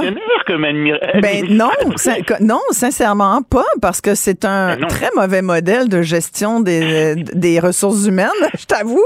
Alors, c'est pas le modèle à suivre Elon Musk, on parle d'Elon Musk. une chose. Ouais. On parle d'Elon Musk Ouais. et de Twitter. Et je lui donne une chose. C'est que c'est un gars qui a un certain sens du marketing, comme Donald Trump. Tu sais, c'est, il sait faire parler de lui, il sait faire parler de son entreprise. D'accord. Mais la gestion de son entreprise est catastrophique. Complètement. Ah. Tu sais où il était hier? Écoute. Oui! T'as, t'as vu euh, sur Twitter, euh, justement? Au Qatar. euh, il était au Qatar avec qui? Avec euh, le, le, le, gendre de le- Donald. Le beau-fils euh, de Ouais. Donald Trump. Le genre de Donald Jared. Trump. Ouais, avec Jared euh, Kushner. Ouais. Ben oui. Et, Et alors, ce gars-là, Elon Musk a dit à ses employés, je veux que vous couchiez au travail, Ouais. je veux que vous travailliez 24 heures sur 24, je veux que vous m'aidiez à sauver l'entreprise, mon entreprise. Évidemment, lui, il se paie un salaire faramineux de, de, de, de millions de dollars par jour, mais ça, c'est pas grave. Et qu'est-ce qu'il va faire? Il s'en va au Qatar pour assister à un match. Ouais. Il quitte son entreprise. Bravo pour la gestion par l'exemple. Félicitations. Félicitations, mon grand. Et il a fait mieux que ça. Il a fait un sondage hier. Il a lancé un sondage. Il a Ouais. dit, bon, d'accord. Est-ce que vous voulez que je quitte la tête de Twitter? Et Écoute. attention, je, je- je vais prendre ça très au sérieux. Ouais. Résultat, 57,5% des gens qui sont sur Twitter ont dit oui, Mais c'est- écoute, Et seulement 57%, 42,5 ont dit non, reste. Ben moi j'aurais, trouvé que sincèrement 57% je suis étonnée. Genre moi sincèrement tu me demandes c'est clair que je le sors. Ben Hein? oui. Mais je suis étonnée que ça soit pas 80% des gens, que ça soit juste euh, Ben, tout le monde n'a pas une bonne compréhension de ce qui se passe, mais Ouais, son entreprise a perdu 80% au moins, si c'est pas plus, de ses revenus publicitaires, donc de ses fou revenus. là, quand même. Moi je continue de me demander pourquoi. Je continue de Ouais. me demander pourquoi est-il en train de couler Twitter. Alors il y en a qui disent non non c'est parce que tu comprends pas, c'est un génie, tu vas voir il s'en va quelque part. D'accord, Ah. mais où? Ah, Il va a perdu. Twitter valait C'est- 45, à peu près 45 milliards de dollars. Il l'a acheté 44. Je suis certain que cette entreprise ne vaut plus que 4 ou 5 milliards de dollars maintenant parce qu'il a perdu 90 Mais pourquoi faire ça, Loïc?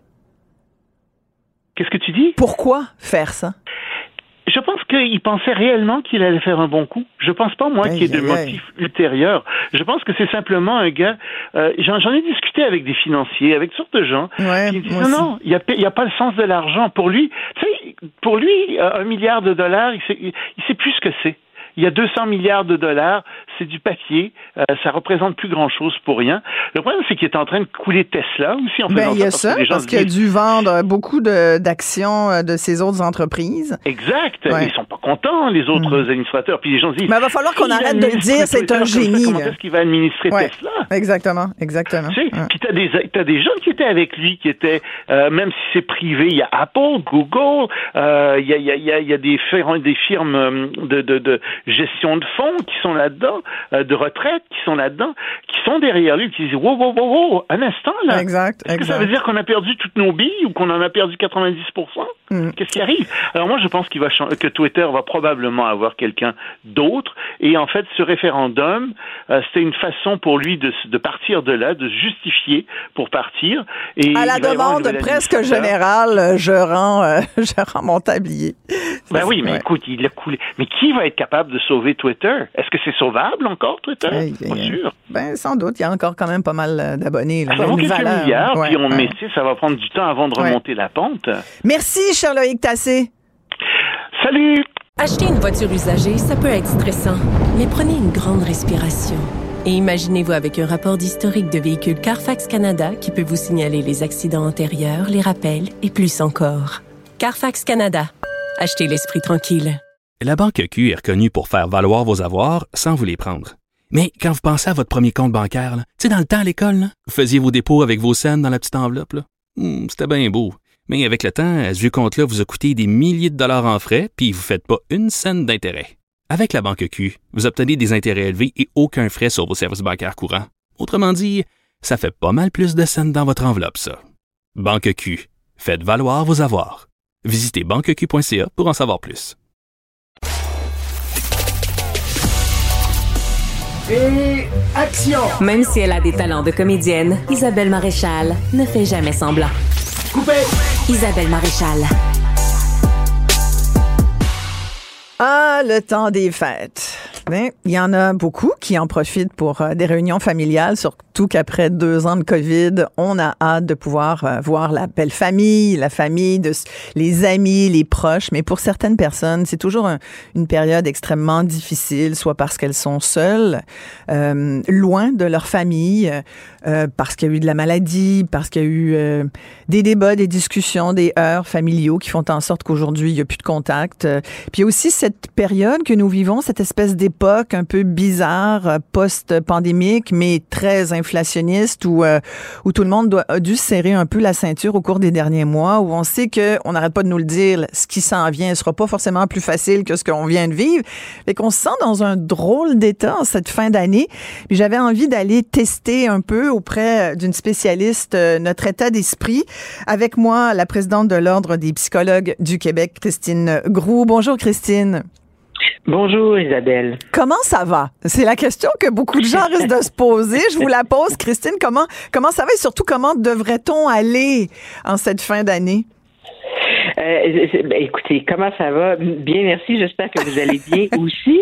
Comment devrait-on aller? Ben, il n'y a pas de prescription. Mm. Euh, il suffit juste de se poser la question avec la plus grande honnêteté possible. Mais le comment ça va, c'est une question tellement automatique. Mm. Je mets quelqu'un au défi de dire ça va pas, puis vous allez voir comment l'interlocuteur va être dérouté. Parce que c'est une question qu'on pose par automatisme, hein? C'est vrai. Mais des fois, il faut se la poser pour vrai. Voilà. Et si on se posait vraiment cette question-là aujourd'hui, après tout ce qu'on a vécu, j'ai dressé un espèce de bilan, là, de portrait de tout ce par quoi les Québécois sont passés au cours des, des derniers mois, j'allais dire, mais des dernières années aussi. Ça a été extrêmement lourd. On a, on a eu une espèce de, ça a été un, un peu en montagne russe, hein, nos, nos émotions, tout ça. C'est, il y a quand même beaucoup d'enjeux qui sont ressortis.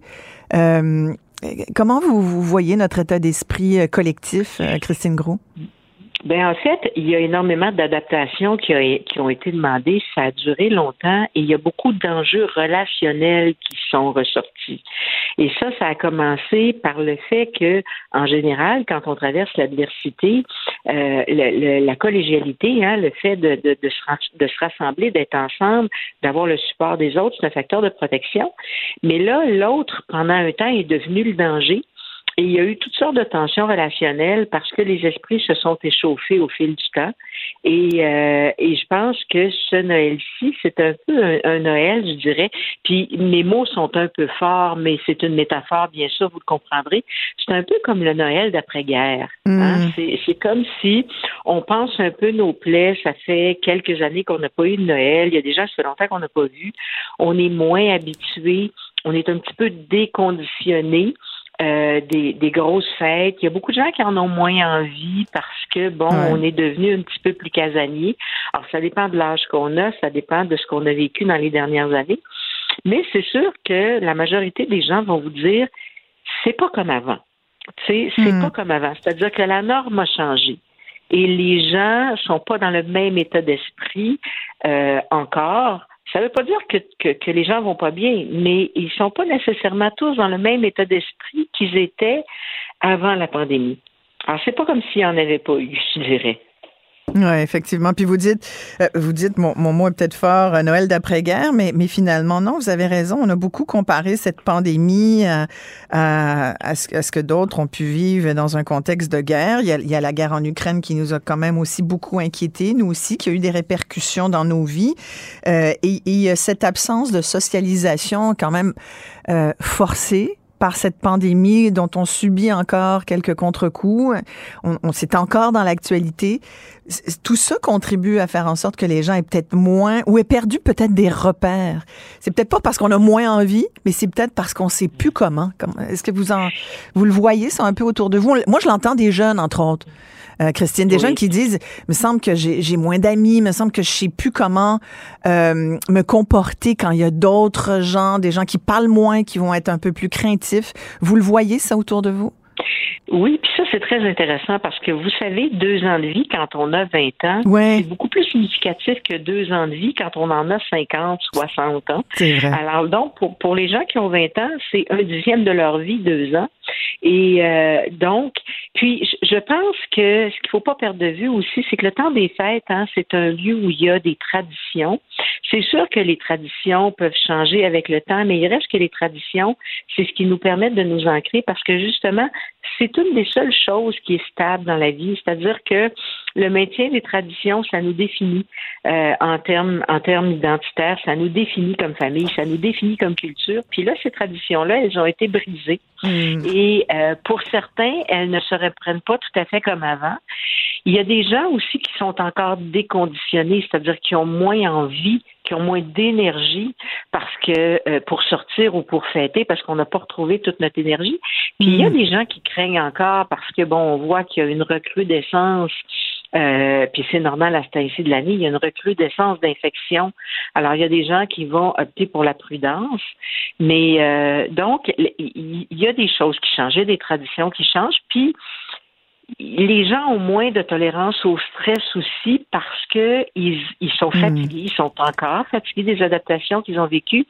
Puis Noël, à certains égards, vous savez, recevoir, pour les gens qui reçoivent euh, beaucoup de gens, préparer un gros repas, s'assurer que tout le monde est content, acheter les bons cadeaux pour les bonnes personnes, ça fait partie des stress qui, qui font partie de la vie et qui sont pas des stress majeurs. Mais quand on est fatigué, ben on a moins d'énergie pour ça. Vrai. Alors, je pense qu'il faut, faut pas s'étonner, puis il faut pas se culpabiliser de dire on est, on est un peu plus fatigué. C'est normal. Ça fait comme euh, plusieurs années que on on n'a pas fêté de cette façon-ci. Puis là, ben, je pense que les gens ont réalisé aussi que il y avait dans le temps des fêtes beaucoup d'obligations dont on s'est passé. On, s'est- on est très content de s'en être passé aussi. Oui, puis là, ça revient. là. Il y a comme cette obligation qui revient. On est obligé d'aller dans Belle Famille. On s'en était sorti depuis deux ans, mais là, avec tout ce que ça veut dire de de- d'enjeux qui ressurgissent, euh, vous parliez de, de notre euh, moins grande tolérance au stress, mais je, je, en disant moins grande, Christine Groux, tolérance, point. On est comme un peu plus à bout de tout, hein? on, et, Oui. et surtout des autres, on dirait. On a, qu'on a comme moins de cordes par rapport à l'autre. Fait que le temps des fêtes, ça vient comme mettre de l'emphase là-dessus. On est obligé de, de rencontrer des gens qui sont pas forcément nos amis. C'est une famille, mais c'est pas toujours euh, pas toujours nos amis. Là. On l'a pas forcément choisi. Et c'est là où, où parfois il faut le rappeler aux gens. Évitons d'aller dans certains sujets. Euh, Peut-être vos petits trucs finalement, Christine, pour passer un temps des fêtes relativement serein. Ben, écoutez, d'abord, essayez de choisir parce que vous savez, il y a des choses qu'on souhaite pas nécessairement puis qu'on est obligé de, de, de faire, on se sent obligé de les faire. Ouais. Puis des fois, ça demande des déplacements, de l'organisation. Puis là, bon, on voit le temps des fêtes arriver, puis on se dit, ben, j'ai une semaine de vacances, mais finalement, je me reposerai pas. Mhm. Alors, tu sais, je pense qu'il faut essayer de prioriser puis de choisir. Je pense que on, on peut essayer aussi de se demander de quoi on a besoin. Euh, pas juste d'aller vers les obligations, mais de quoi on a besoin et euh, peut-être de, de, de faire en sorte euh, d'avoir des, des sujets de conversation qui nous amènent pas nécessairement dans le règlement des conflits s'il en est, parce que c'est pas le temps pendant les fêtes de Noël quand on est entouré puis qu'il y a des gros parties de régler des choses. Vaut mieux attendre la tasse de café entre quatre yeux pour faire ça. Euh, puis peut-être aussi qu'il y a des choses que on fera pas comme avant, puis c'est très bien. C'est-à-dire que tu sais, le déplacement dans une autre ville avec les enfants qui sont fatigués puis qui durent trois jours, ben peut-être qu'on se rend compte que ben, cette énergie-là, on l'a pas. Il y a peut-être moyen de, de, de faire les choses autrement. Mhm. Euh, mais, mais je pense qu'il faut quand même au moins éviter la culpabilité, puis au moins légitimer le fait que on n'a pas nécessairement autant le goût qu'avant, puis on a peut-être plus besoin de se reposer qu'avant. Oui, exactement. Puis quand vous parlez de culpabilité, j'ai vu tellement de témoignages au cours des derniers jours de parents qui disaient oh, moi, je, je, me sens coupable, je suis pas capable d'offrir autant de cadeaux que, que je souhaiterais à mes enfants. Euh, ils m'ont demandé telle ou telle chose, je peux pas leur offrir, euh, ou, ou aux conjoints, conjointes. les familles subissent le contre-coup de l'inflation. Il y en a même qui ont dit, oh, il y a plus de magie de Noël, euh, on n'a pas les moyens de se le payer, de se la payer, cette magie-là. Est-ce qu'on n'a pas trop d'attentes, finalement? Est-ce que c'est pas la gestion de ces attentes-là qui sont excessives, sur lesquelles il faudrait qu'on travaille? Um, et je pense qu'il faut revoir nos objectifs parce que puis ça, ça s'explique, vous savez, les, ça s'explique aux enfants parce qu'on est tous dans le même bain, c'est-à-dire que il y a un contexte économique effectivement qui va durer X temps. Il faut que Noël soit le fun. Hmm. Euh, il, il, faut revoir nos attentes. Puis vous savez, pendant la pandémie, on l'a fait, on a développé d'autres plaisirs. Euh, alors il faut revoir nos objectifs. Puis avoir des objectifs réalistes, c'est-à-dire que tu sais s'endetter pour acheter des gros cadeaux, on va hmm. être stressé tout le reste de l'année, c'est pas une bonne idée. Alors donc, puis ça, ça s'explique, ça se dit, ça, ça, se véhicule en famille, et je pense que euh, ces objectifs-là, faut les revoir pour les prochaines années. Alors, tant qu'à modifier un petit peu le tir, ben, vaut mieux le modifier pour ça aussi, pour diminuer le stress de la famille, puis pour justement que les relations soient plus harmonieuses. Puis vous savez, dans certaines familles, entre adultes, ben, on va même jusqu'à se dire, écoutez, Noël, c'est une fête d'enfants, fait entre adultes, on s'en fera pas nécessairement de cadeaux. D'abord, on, on s'achète ce qu'on veut, quand on veut. Puis, tu sais, mis à part les, les, petits cadeaux de pige ou, d'hôtesse, c'est peut-être pas nécessaire d'en faire autant, mais il faut qu'il y ait un consensus, il faut qu'il y ait... Puis souvent, on se rend compte qu'on diminue l'attention des gens quand on, arrive à faire ça. Alors, euh, puis tu sais, je pense que de dire aux enfants, par exemple, ben écoutez, cette année, ce sera peut-être pas possible ça. Est-ce qu'il y a un plan B? Est-ce qu'il y a une alternative? Est-ce qu'il y a c'est une liste, tu sais, parce que le principe de la liste peut être intéressant aussi. Parce que ça n'assure pas le cadeau unique, mais ça assure quelque chose dans la liste. Et, euh, et, je pense que les enfants sont capables d'être assez indulgents euh, quand on leur explique les choses. Ça n'enlève pas la magie, parce que la magie, c'est pas juste dans le cadeau. Mais non. La magie, c'est aussi dans la relation qu'on a avec eux, c'est dans le temps qu'on va passer avec eux, c'est dans les jeux qu'on va faire avec eux, c'est dans le plaisir qu'on va avoir. C'est ça. Puis si si tout le monde est stressé parce qu'on stresse avec le, le, c'est drôle parce que je viens de finir d'écrire une chronique sur justement le cadeau qui n'est pas toujours un cadeau. Euh, tu sais, le cadeau, ça signe souvent une relation aussi. Et euh, alors, je pense qu'il y a bien d'autres façons d'entretenir puis de développer la magie, mais chose certaine, si on s'impose trop d'impératifs, ben la magie, on n'en aura pas. Alors, puis vous savez, pour les enfants, le plus beau cadeau, c'est d'avoir une famille qui a du plaisir, puis qui, qui, qui est pas trop stressée, justement. Ah, vous avez tellement raison, tellement raison, parce que dans le fond, je pense que pour tout le monde, pour les parents, pour les enfants, pour les proches, les amis, c'est, c'est le fait d'être avec l'autre qui compte le plus, c'est d'être entouré et que tout le monde soit plus ou moins heureux. Bon, on pourrait parler longtemps du bonheur, là, mais du bonheur obligatoire en plus. Là, ça, c'est une autre euh, attente qu'il faut gérer, mais, mais au moins d'être bien, d'être bien, puis de pas... C'est ça. Puis vous savez, Isabelle, en même temps, tu sais, les enfants à qui on donne le cadeau qui nous stresse, là, mais tu sais, il faut aussi leur apprendre parce que plus tard, ils vont devoir acheter eux aussi, puis ils pourront pas nécessairement s'offrir tout ce qu'ils veulent. Fait que je pense que pour être capable de les aider à développer leur propre bonheur, faut pas que ça passe uniquement par des choses inaccessibles non plus. Tu sais. Alors, et ça, je pense que c'est important de leur montrer euh, quand ils sont encore assez jeunes. Vous avez tellement raison. Ça vaut pour tous les âges, en fait, ce conseil, Christine Grou. Merci beaucoup d'avoir pris le temps de nous parler. Avec plaisir. Je vous souhaite un heureux temps des fêtes. Et, et pareillement, pareillement. Merci beaucoup. Christine Grou est présidente de l'Ordre des psychologues du Québec. Écoute, Benoît, je te l'annonce en exclusivité aujourd'hui. Arrêtez les communications à un moment donné, là. À chaque crise internationale. Antoine Robitaille. Il y en a un qui m'a écrit hier, qui m'a dit que j'étais nazi. Antoine a toujours plein de choses à dire et c'est pour ça qu'on l'aime. Philippe Vincent Foisy. Quitte à subir ces effets-là et subir ces conséquences-là pour nous aussi. La rencontre. Offenser, qu'on ose poser une question et remettre en question des décisions. Écoute, j'en revenais plus rien dire. On peut plus rien On peut plus rien dire. Surtout dans la, la rencontre. rencontre Robitaille. Bonjour messieurs. Antoine Robitaille, Philippe Vincent Foisy, merci beaucoup d'être là. Vous voulez me parler de cette rencontre qui n'a pas eu lieu il y a quelques jours entre les premiers ministres euh, Trudeau et Legault, mais là, il semble que ce soit demain? Oui. Alors, on, on s'est re- repris assez rapidement. hein. Dès, dès la semaine passée, moi, je Mais j'avais il neige parlé plus, des... là. Il neige plus, on est correct. C'est ça, les gens du cabinet Legault qui... Pour être sûr que ça soit correct. Oh, Philippe Vincent, on t'entend, mais de loin. Oui. Oh, vous m'entendez de loin. D'accord, Oui. je vais essayer de gérer ça. On dirait que ton micro Est-ce que est c'est mieux, là? très loin Est-ce que c'est pièce. mieux? En oui, Là, ça peu va mieux, allô? Oui. Mais en tout cas, Oui, c'est... mon micro, il est Ouais, oui, c'est correct. Position inconfortable quand même. Ouais.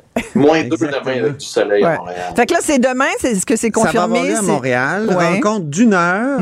Il n'y aura pas de grande annonce. Euh, on me dit que ça va être une, une bilatérale, un petit peu plus longue que d'habitude, une heure, il paraît. Moi, j'ai- je vais te dire, Isabelle, je, je regarde la liste de sujets là, Une qu'on, heure, euh, que les, les, les deux côtés, on, on discute, euh, on, où on me, on me dit que les, les deux premiers ministres vont discuter, puis je, je pense qu'il y a trop de sujets, ça n'a aucun bon sens. Qu'est-ce qu'il y a sur la du liste? côté Bon, d'Ottawa, on veut dire euh, clause dérogatoire euh, à Québec, arrêtez d'utiliser ça. Du côté du Québec, on va beaucoup insister sur le chemin Roxham. Euh, le cabinet de Legault, euh, de, de, de François Legault veut vraiment euh, aborder ce sujet-là. Ce sujet-là, on trouve que il y a Mais- vraiment beaucoup trop de gens qui passent par ici. Le Québec, euh, Mais c'est la porte d'entrée. Le Québec est la porte d'entrée. Ça a des coûts importants pour le Québec également. c'est ça. Puis Puis là, ce que le gouvernement québécois dit, c'est on peut-tu en envoyer un petit peu aux autres aussi? Bon, ben e- exactement. Tu, Mm. tu résumes exactement la position de M. Legault. Au fédéral, on semble avoir une certaine euh, ouverture à collaborer, mais quand même, la géographie aide pas. Là. C'est- C'est plus facile de faire ça à partir euh, du Québec, mais, mais, mais comment faire? Là, on, on me dit on est en train de renégocier. Il n'y a pas que des Là- hôtels, Antoine. Il y a des autobus aussi. Oui, puis il y a des passeurs. hein, Il y a Hein? des systèmes de passeurs. Non, mais je veux dire, une Euh, fois arrivés ici, au lieu oui. de prendre tous ces réfugiés, les installer à l'hôtel, on peut les prendre et puis aussi dire aux autres provinces comme l'Ontario, faites votre, euh, faites un peu votre bout vous aussi. Oui, On certainement. pourrait aussi, à Immigration Canada, les traiter en 24 heures. On pourrait ça aussi. beaucoup le Quand, processus. quand ça prend trois ans, ça, là, Immigration c'est des gens qui 24 heures, c'est peut-être trop vite, ça, Philippe Vincent. Là. 24 heures. Mettons c'est- 48. Aïe, aïe. C'est ça que le premier ministre Legault va Ils dire. Ils s'établissent ici, puis ça a un effet sur le français à un moment donné. Quand les gens restent ici euh, trois ans, sont pas vraiment soumis euh, aux règles euh, pour ce qui est linguistique. Ben c'est ça. Il faut. euh, Puis là, bon, là, tu parles de- du français. Il y, a le- il y a ça. Il y a le ça. Il y a aussi le déclin du français qui est à l'agenda. Es-tu sur la liste des sujets? Oui, c'est sur la liste des, des, des sujets, des six sujets, moi, que j'ai notés, là, avec euh, immigration, santé, coût de la vie, Ben oui. euh, promotion du français, pénurie de main-d'œuvre, évidemment, et infrastructure. Là, on veut pas me dire de quel projet on va par- parler en particulier, mais en tout cas, pour ce qui est de la promotion du français, euh, tu sais, à Ottawa, on dit, on est le seul gouvernement qui a reconnu le recul du français, que le français était menacé. En même temps, sais, dans la loi qu'on est en train de faire à Ottawa pour changer la loi sur les langues officielles, on conserve l'espèce d'obsession de la symétrie là, entre les, euh, la langue française, je veux dire les deux langues officielles, le français et l'anglais, alors que c'est pas du tout la même puissance de, en termes de, de, de, de, comment, puissance géopolitique. Là, les deux langues, évidemment, sont pas du tout de la, du même poids. Non, non, ça, c'est sûr. Sur Roxham, euh, j'ai hâte de voir euh, quels détails euh, François Legault va retirer, va réussir à soutirer de Justin Trudeau, parce que la semaine passée, on apprenait qu'on est tout près d'une entente là, pour la renégociation de l'entente sur les tiers pays sûrs avec les Américains. Justin Trudeau a un peu calmé les ardeurs de tout le monde, mais à quel point on est proche à Ottawa, l'impression qu'on a, c'est que ça s'en vient, cette entente-là. Donc, est-ce que François Legault va réussir à avoir un peu plus de détails que nous là-dessus? Qu'on être en mesure de savoir où on s'en va? Puis sur les infrastructures, ça va être aussi de voir, peuvent-ils négocier pour le troisième lien, mais aussi pour le fond. Il y a de l'argent que Québec n'a toujours pas dépensé, tarde à dépenser, puis aimerait ça qu'Ottawa prenne plus de temps pour pouvoir fournir ces fonds-là aux provinces pour qu'ils puissent l'utiliser dans les infrastructures. Ça a l'air un peu technique, là, mais en termes de milliards, c'est pas mal. Fait que pour le budget du Québec, puis pour les annonces de François Legault, c'est hyper important. En tout cas, pour le français, moi, je regardais la, la carte de Noël que M. Trudeau a, a publiée. Là, euh, tu sais, Ah, c'est- vas-y. Est-ce que tu c'est l'as devant toi? intégralement bilingue, c'est intégralement Ah, c'est bilingue comme, comme Vous l'avez pas avec euh, vous? Moi, j'aurais été curieux. Moi, il me l'a pas envoyé, fait que j'aurais aimé ça, voir de quoi ça a l'air. C'est une photo de la famille? Bon, on n'est pas citoyen euh, Non, c'est- ben, euh, en tout cas. Ah, c'est juste assez- c'est ben pour oui, un, c'est ça. un- un gouvernement qui dit qu'il a reconnu le recul du français, le, le- le déclin, il aurait pu se soumettre à la loi 101. Tu sais, deux tiers, un tiers, là, au lieu du pont bridge euh, habituel de, de la loi sur les langues officielles. Il faudrait que Ottawa commence à, justement, sur le territoire du Québec, commence à appliquer la loi 101. Là, on va Non, mais Antoine, comprendre ils sont veulent, au contraire. C'est l'inverse. Ça empire. Ouais. Écoute, je regardais les chiffres la semaine dernière. S'il y a quelqu'un qui doute encore du déclin de la langue depuis, puis pas juste là, là, ça fait 20 ans qu'on le sait, ça fait 20 ans que le Québec dit les mêmes affaires, à tel point que les autres provinces sont bien tannées de nous entendre. On a tout le temps l'air de l'enfant gâté qui se plaint, qui en a pas assez, puis qui en veut plus. Mais eh, tu, tu regardes au Nouveau-Brunswick, le premier ministre, ce qu'il a- dit la semaine dernière, pareil. t- Il trouve ça bien épouvantable que le Québec demande ce qu'on demande par rapport à, euh, à la sauvegarde du français. On est considéré Mhm. comme une langue folklorique aujourd'hui, puis si on pouvait tout parler anglais, il serait tellement content. Ça réglerait Comme les problèmes. Ce serait plus simple. Ce serait plus simple. Oui, c'est comme on est le- l'espèce de caillou dans leurs souliers. C'est- Ça, ça devient. Non, mais même les fédéraux là, sont inquiets. Les libéraux fédéraux sont inquiets de la, de la loi 96, mais ils peuvent pas dire quel aspect. C'est ce qui est assez fascinant. J'avais François-Philippe Champagne en entrevue vendredi. Mais il y a comme deux groupes, hein? Il y a la gang à Marc. Garneau. Il y a Marc Garneau, lui, il est pas là. Lui, lui, il est inquiet des, des Anglais Ah, lui, il au capote. Québec. Écoute, j'en- j'en reviens Non, non, mais juste pas, moi, de ça. Oui, mais c'est parce qu'ils sont pas capables de nous dire c'est quoi le problème avec 96. C'est ce qui est un peu particulier. Oh, il y a des inquiétudes. Lesquelles? Vous savez, euh, il y a des inquiétudes. Oui, mais c'est quoi Quelle les, les vraies loi vous inquiétudes? voulez abroger? Quel bout Hein? vous aimez pas, là? C'est ça. C'est ça. Même, même à Québec, ici, les libéraux du Québec, qui maintenant ne sont qu'une succursale euh, des libéraux d'Ottawa, Mm. à mon avis.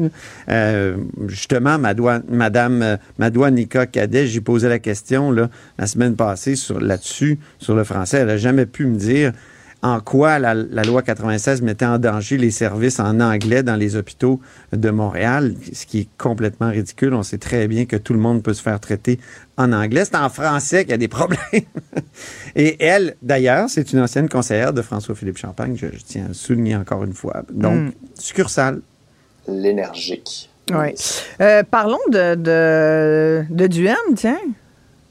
Ça vous tente Ben de oui, parler ben d'Éric oui, à Duhem? moins que Philippe Vincent veuille parler de la COP. Il- Ah, ben oui, parlons de la COP, parce que Ouais, ça comme finit aujourd'hui. hein. C'est comme, comme vous voulez, les amis, là, c'est vous qui.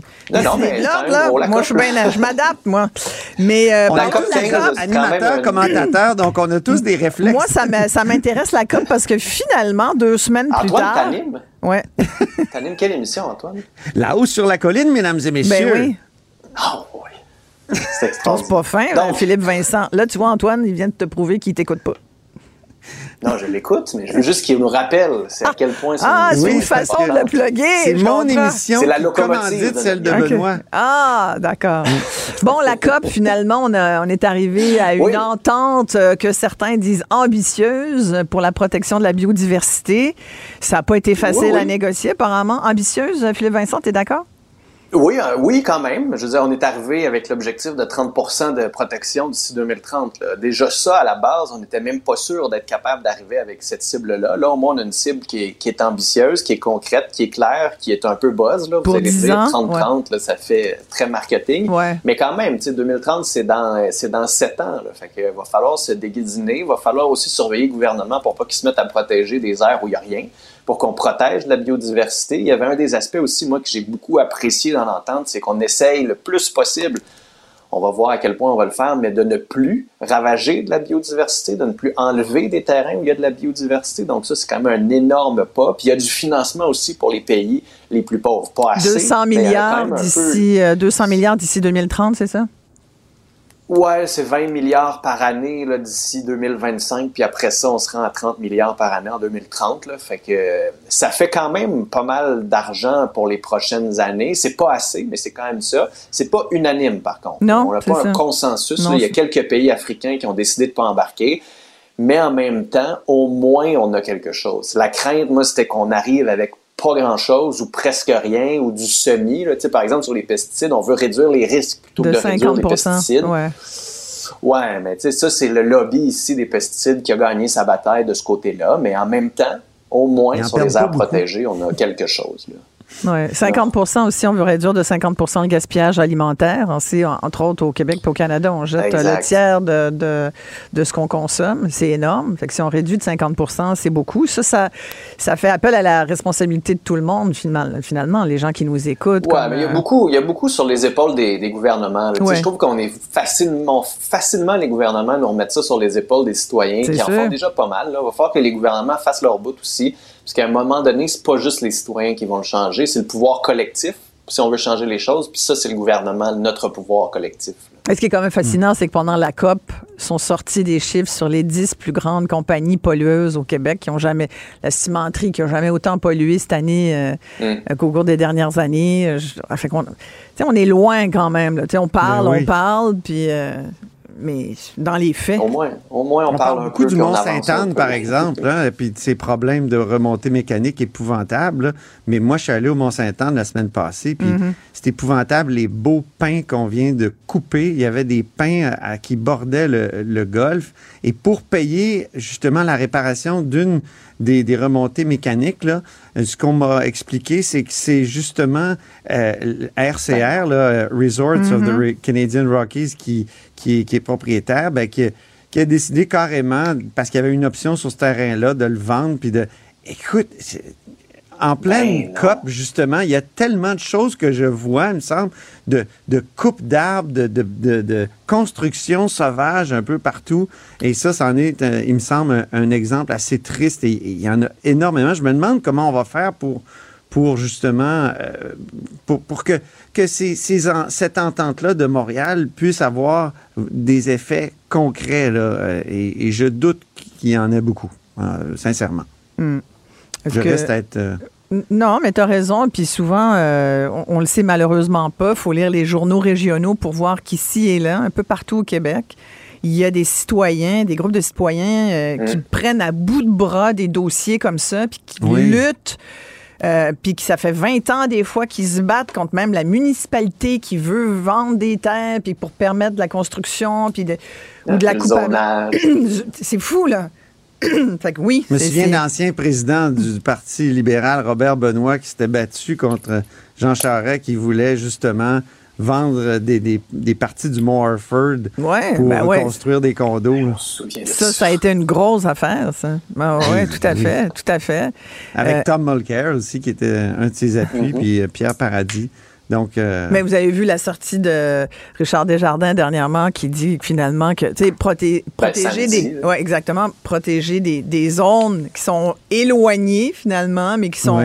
c'est un peu comme de la poudre aux yeux, qui sont pas les zones qui devraient être le plus. Il y a quelque chose là-dedans. Non, mais c'est ça que je te disais. C'est ça. Il va falloir suivre cette protection-là. Puis après ça, c'est de trouver le compromis pour pas non plus empêcher les pêcheurs de vivre, empêcher les villages de pêcheurs de, continuer d'exister tout en protégeant des aires de vraie biodiversité. si tu protèges des aires où il y a un peu de lichen, là, tu protèges pas grand-chose, même si le lichen est important. Alors que si tu protèges un boisé où il y a des. Oui, il n'y a rien d'insignifiant dans la nature, là, Philippe Vincent. Non, non, mais. Qu'est-ce que tu as contre le lichen? Es-tu lichenophobe? hey, toi. Hey, toi. J'aime mieux les rainettes faux-grillons dans les milieux humides. Non, mais juste pour dire, plus on, plus on se rapproche du sud, plus les milieux naturels sont denses. Fait que c'est ces milieux-là qu'il faut protéger. Puis malheureusement, c'est là où on vit, c'est là où on a les meilleures terres agricoles, c'est là où il y a le plus d'eau potable. Fait que c'est là où c'est le plus difficile. Bon, ben je pense qu'on parlera pas de, du M finalement. Ben, demain. Demain. Demain, ben oui. Hein? On a le temps? On a plusieurs jours avant Noël ah, quand même. Tellement, tellement. Merci beaucoup à tous les deux. On reste sur la rainette euh, et la tortue des bois. À, toi, Isabelle. Ben écoute, ça me fait tellement plaisir. Je regardais la liste des espèces menacées. Il y en a quand même beaucoup au Québec. Effectivement, on reste là-dessus. Merci beaucoup, messieurs. On en rajoute. Salut. Bye. Acheter une voiture usagée sans connaître son historique, ça peut être stressant. Mais prenez une pause. Et procurez-vous un rapport d'historique de véhicule Carfax Canada pour vous éviter du stress inutile. Carfax Canada. Achetez l'esprit tranquille. La Banque Q est reconnue pour faire valoir vos avoirs sans vous les prendre. Mais quand vous pensez à votre premier compte bancaire, tu sais, dans le temps à l'école, vous faisiez vos dépôts avec vos scènes dans la petite enveloppe. Hmm, c'était bien beau. Mais avec le temps, ce vieux compte-là vous a coûté des milliers de dollars en frais, puis vous ne faites pas une scène d'intérêt. Avec la banque Q, vous obtenez des intérêts élevés et aucun frais sur vos services bancaires courants. Autrement dit, ça fait pas mal plus de scènes dans votre enveloppe, ça. Banque Q, faites valoir vos avoirs. Visitez banqueq.ca pour en savoir plus. Enflammée, Isabelle Maréchal est brûlante de chaleur humaine. Isabelle Maréchal. Je suis en compagnie de Richard Belliveau, docteur en biochimie, chroniqueur au Journal de Montréal. Bonjour, Richard. Bonjour. Vous voulez me parler de cette analyse euh, systématique qui, euh, qui vient de révéler que l'excès de poids a plusieurs effets négatifs euh, sur la santé, on le savait, mais en particulier sur la fonction de certaines cellules dites endothéliales qui tapissent nos vaisseaux sanguins un peu partout dans notre corps. Expliquez-moi un petit peu cette analyse, Richard. Ben, je pense que c'est important de remettre l'obésité dans le contexte global. Cette année, euh, l'OMS a annoncé que euh, on venait de dépasser le milliard de personnes obèses sur Terre. Alors, euh, c'est pas n'importe quoi. Là. Dont le tiers, ce sont des adolescents, hein, c'est ça? Oui, le hein? tiers des adolescents. donc, si on parle de surpoids, on peut multiplier par trois ou quatre là, en termes de, de, de chiffres. Donc, c'est énorme. Et l'obésité, c'est le dénominateur commun à un ensemble de maladies, dont évidemment le diabète de type 2, des maladies cardiovasculaires, plusieurs types de cancers, l'Alzheimer, des maladies du musculo-squelettique, le surpoids entraîne toutes sortes de problèmes. Et là, il y a une étude, euh, un des dénominateurs communs à ces maladies-là, c'est des effets au niveau des vaisseaux sanguins. Alors, les, les gens ont l'idée que les vaisseaux sanguins, c'est c'est pas des, des tuyaux d'arrosage qu'on a dans le corps. Les vaisseaux sanguins sont constitués de cellules vivantes et ces cellules-là réagissent au changement dans le métabolisme, dans la physiologie, dans la biochimie causée par l'excès de poids.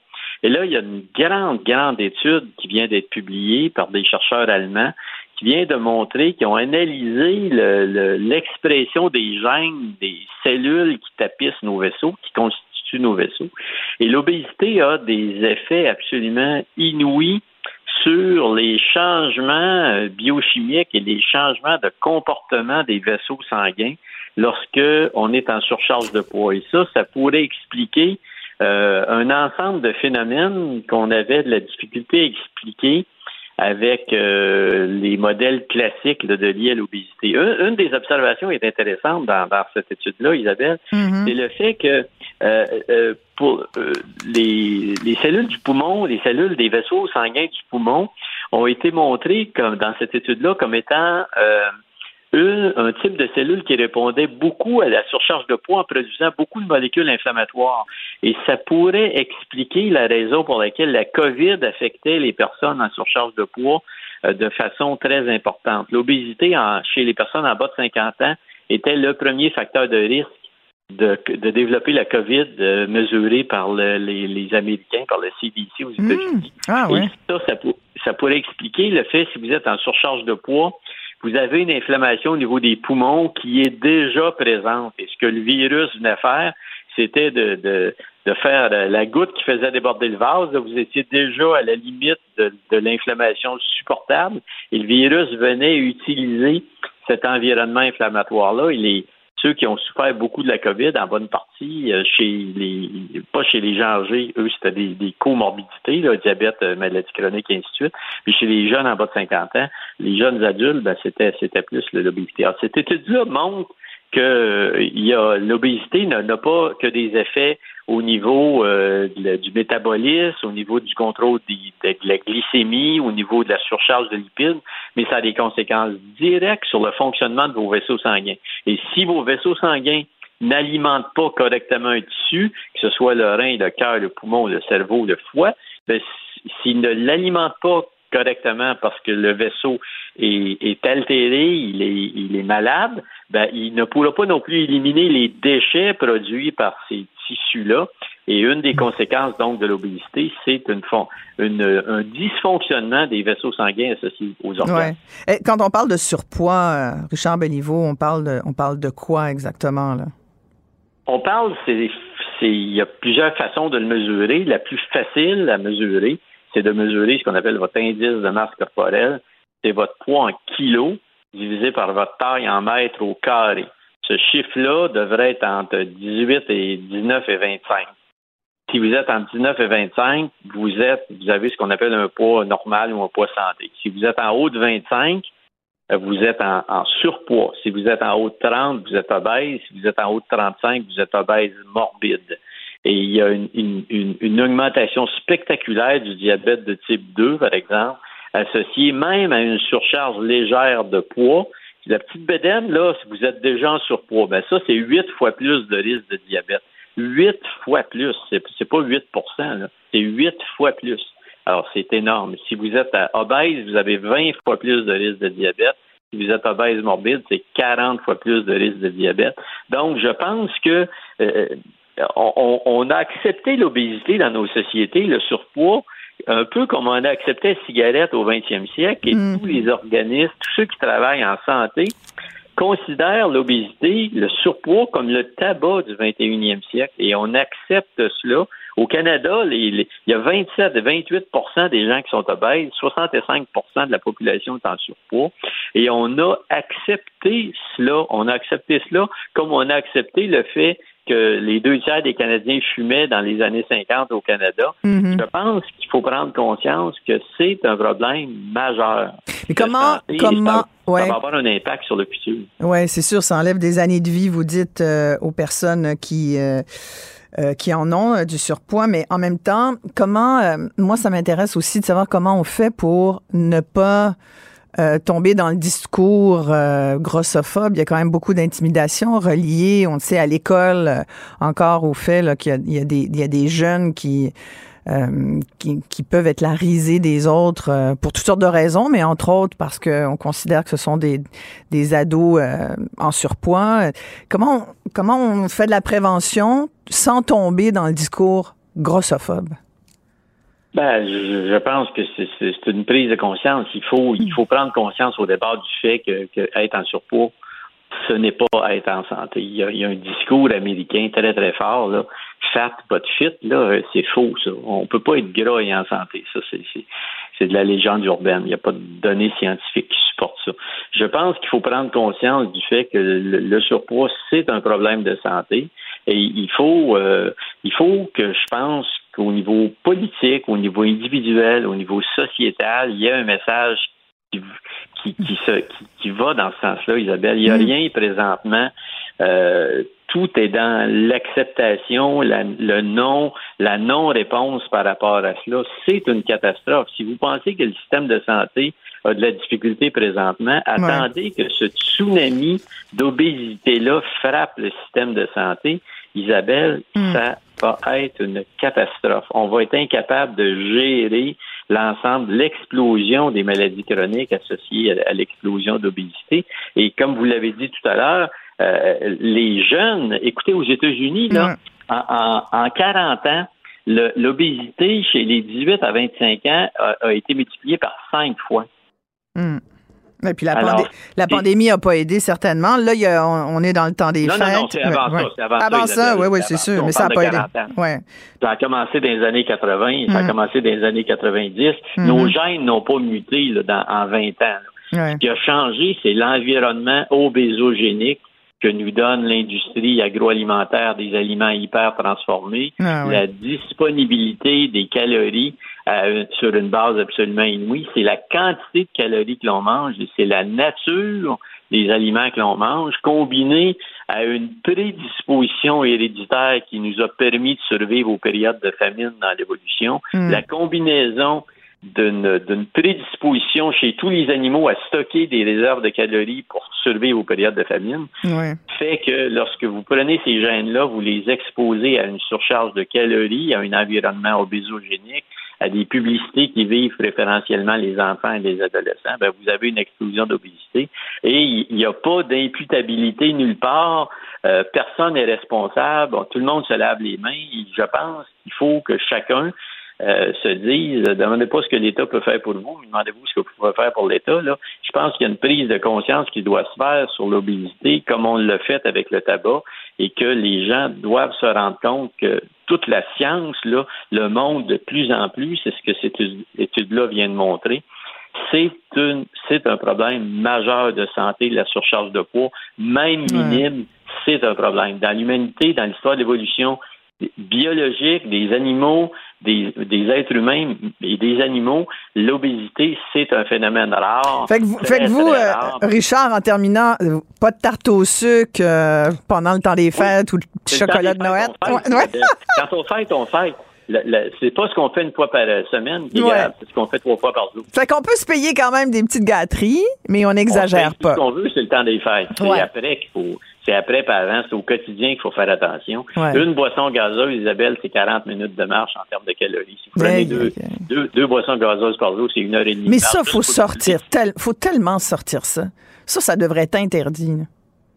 Ben, c'est une des. Si vous voulez perdre du poids, là, une des choses ouais. facile à faire, c'est de bannir les boissons gazeuses, diète ou non diète. Ça, c'est une des choses une des priorités les plus simples à faire et euh, appliquer ça pour, pour vous prendre en main. Profitez-en, on a le temps. Mm-hmm. Vous êtes en train de réfléchir vos résolutions. Moi, j'aimerais ça que, que les Québécois on devienne des modèles à, l'échelle de l'Amérique du Nord pour ceux qui sont pris en main par rapport à la pandémie d'obésité qui va nous qui va nous ramasser d'une façon euh, hallucinante. Ah oui. Merci beaucoup, euh, Richard Belliveau. Euh, ça fait réfléchir, effectivement. Euh, Richard Belliveau est docteur en biochimie. Vous pouvez le lire, bien sûr, régulièrement dans le Journal de Montréal. Bonne journée. Merci. Acheter une voiture usagée sans connaître son historique, ça peut être stressant. Mais prenez une pause. Et procurez-vous un rapport d'historique de véhicule Carfax Canada pour vous éviter du stress inutile. Carfax Canada. Achetez l'esprit tranquille. La Banque Q est reconnue pour faire valoir vos avoirs sans vous les prendre. Mais quand vous pensez à votre premier compte bancaire, tu sais, dans le temps à l'école, vous faisiez vos dépôts avec vos scènes dans la petite enveloppe. Hmm, c'était bien beau. Mais avec le temps, ce vieux compte-là vous a coûté des milliers de dollars en frais, puis vous ne faites pas une scène d'intérêt. Avec la banque Q, vous obtenez des intérêts élevés et aucun frais sur vos services bancaires courants. Autrement dit, ça fait pas mal plus de scènes dans votre enveloppe, ça. Banque Q, faites valoir vos avoirs. Visitez banqueq.ca pour en savoir plus. Isabelle Maréchal avec son cœur de justicière. Elle parle d'inégalité sans crainte. Voilà. C'était surréaliste. J'ai honte. C'est complètement ridicule. Des envolées pas comme les autres. Sophie Durocher. Salut Sophie Durocher. Bonjour Isabelle. Avant qu'on fasse notre chronique, je veux savoir c'est quoi tes pronoms, comment je dois m'adresser à ah, toi? Moi, je suis elle. Elle? Ben moi, c'est Isabelle. C'est dans mon prénom. Oh, belle, c'est un mot qu'on dirait inventé pour Isabelle. Voilà. Bon, alors, je te pose la question parce qu'il y a un texte dans la Même presse. si je trouve que c'est un petit peu intime comme question que tu poses. C'est un peu intime, c'est vrai. Ça hein? m'appartient. Euh, ça t'appartient. parce que tu aurais le choix, théoriquement, on pourrait s'adresser à toi en disant Hey, elle, il, il, le, I2LE, lu, ol, ul. Mm-hmm. On est rendu là, Isabelle. Mm-hmm. On est rendu en 2022 que parmi les pronoms. Écoute, toi, ça, je suis très ça te fait rire. Ça te fait moi, rire. Sincèrement, sincèrement, écoute. Ul. Parce que moi, j'aimerais savoir, donc, Ul, comment ça se conjugue? Comme par exemple dans la Mais c'est quoi Ul d'abord? Explique. Parce qu'il y a bien des gens qui nous écoutent qui savent pas ils savent quoi. Pas, ils, ils savent que pas tu de quoi parles un vieux français. Là, Ah, ben oui, c'est vrai, le, je sais pas, le, comme euh, Messie. Oui, c'est ça. Où êtes-vous donc? Bon, alors, je t'explique de quoi il s'agit. Il y a des gens qui se considèrent non-binaires, donc qui ne reconnaissent pas la binarité. Euh, qui femme. fait une différence Mhm. entre le genre masculin et le genre féminin. Donc ces gens-là refusent de et c'est leur droit le plus grand, refusent de s'identifier à un genre ou à un autre, donc veulent qu'on s'adresse à eux en utilisant un pronom qui est neutre ou qui n'est pas genré. Donc au lieu de dire à propos de cette personne-là, il est allé à l'école ou elle est allée à l'école. Ils préfèrent qu'on dise Yel est allé à l'école, Ul est allé à l'école. Ul, c'est pour. Ol. C'est la même chose. Tout ça, c'est pour des pronoms Tous non ces binaires. pronoms sont, sont tous non binaires. Mais Ils moi, tous décrire la même la personne. même non- personne non-binaire. OK. à la troisième personne. Donc, E, Mais si on I, dit Yel, c'est correct. Oui, Yel.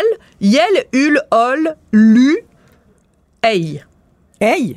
Hey! E-I. Comme dans Hey, chose. Hey est allé à l'école. Alors, pourquoi je vous parle de ça aujourd'hui? Parce qu'il y a un texte dans la presse de ce matin qui fait beaucoup jaser. Et ça, je ne suis pas du tout en train de, de minimiser ou de banaliser ou de ridiculiser d'aucune façon. C'est un problème réel, donc j'en parle de la façon la plus sérieuse possible. C'est une dame qui est lesbienne, c'est ce que nous apprend la presse, qui a posé sa candidature en ligne pour un poste de direction à la Banque Scotia. Donc jusque-là, tout va bien.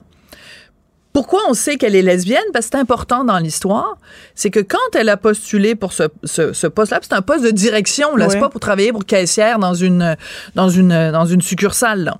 On lui a demandé son orientation sexuelle. Déjà, c'est surprenant, puis déjà, toi et moi, on a à peu près le même âge, Isabelle. Nous, on, est de la génération où on s'est battu justement pour que tout ce qui se passe dans notre chambre à coucher reste du domaine privé. On, a, grandi. euh, Pierre Elliott Trudeau disait l'État n'a pas d'affaires dans votre chambre à coucher. Et ça, c'était parce que Pierre Elliott Trudeau a fait cette loi omnibus pour dire on, met fin à la discrimination selon l'orientation sexuelle. Comment ça se fait qu'en 2022, dans un questionnaire pour postuler pour un job, on demande à quelqu'un quelle est votre orientation sexuelle, puis écoute la liste des Et possibilités. C'était une question obligatoire, fallait absolument répondre. Non, ou elle est facultative. Mais Parce juste que tu le peux fait- dire j'ai pas envie de répondre. Oui, c'est ça. Il y a toujours l'option. mais moi, je la vois de plus en plus, cette question. Et souvent, c'est dans un but purement Statistique. statistique. Ils On est veulent d'accord. compiler. Et aussi, tu sais pourquoi? Parce que, que ce soit les banques ou, ou les, les grandes corporations, veulent tellement se faire une espèce de de grande virginité Mais oui. euh, par rapport à la diversité, l'inclusion. Oh mon Dieu, écoute, tous ces groupes-là, toutes ces grandes entreprises mettent beaucoup de moyens pour engager même de plus en plus. Ça, c'est les nouveaux postes. Tu as des cours qui se donnent. Là. Ouais.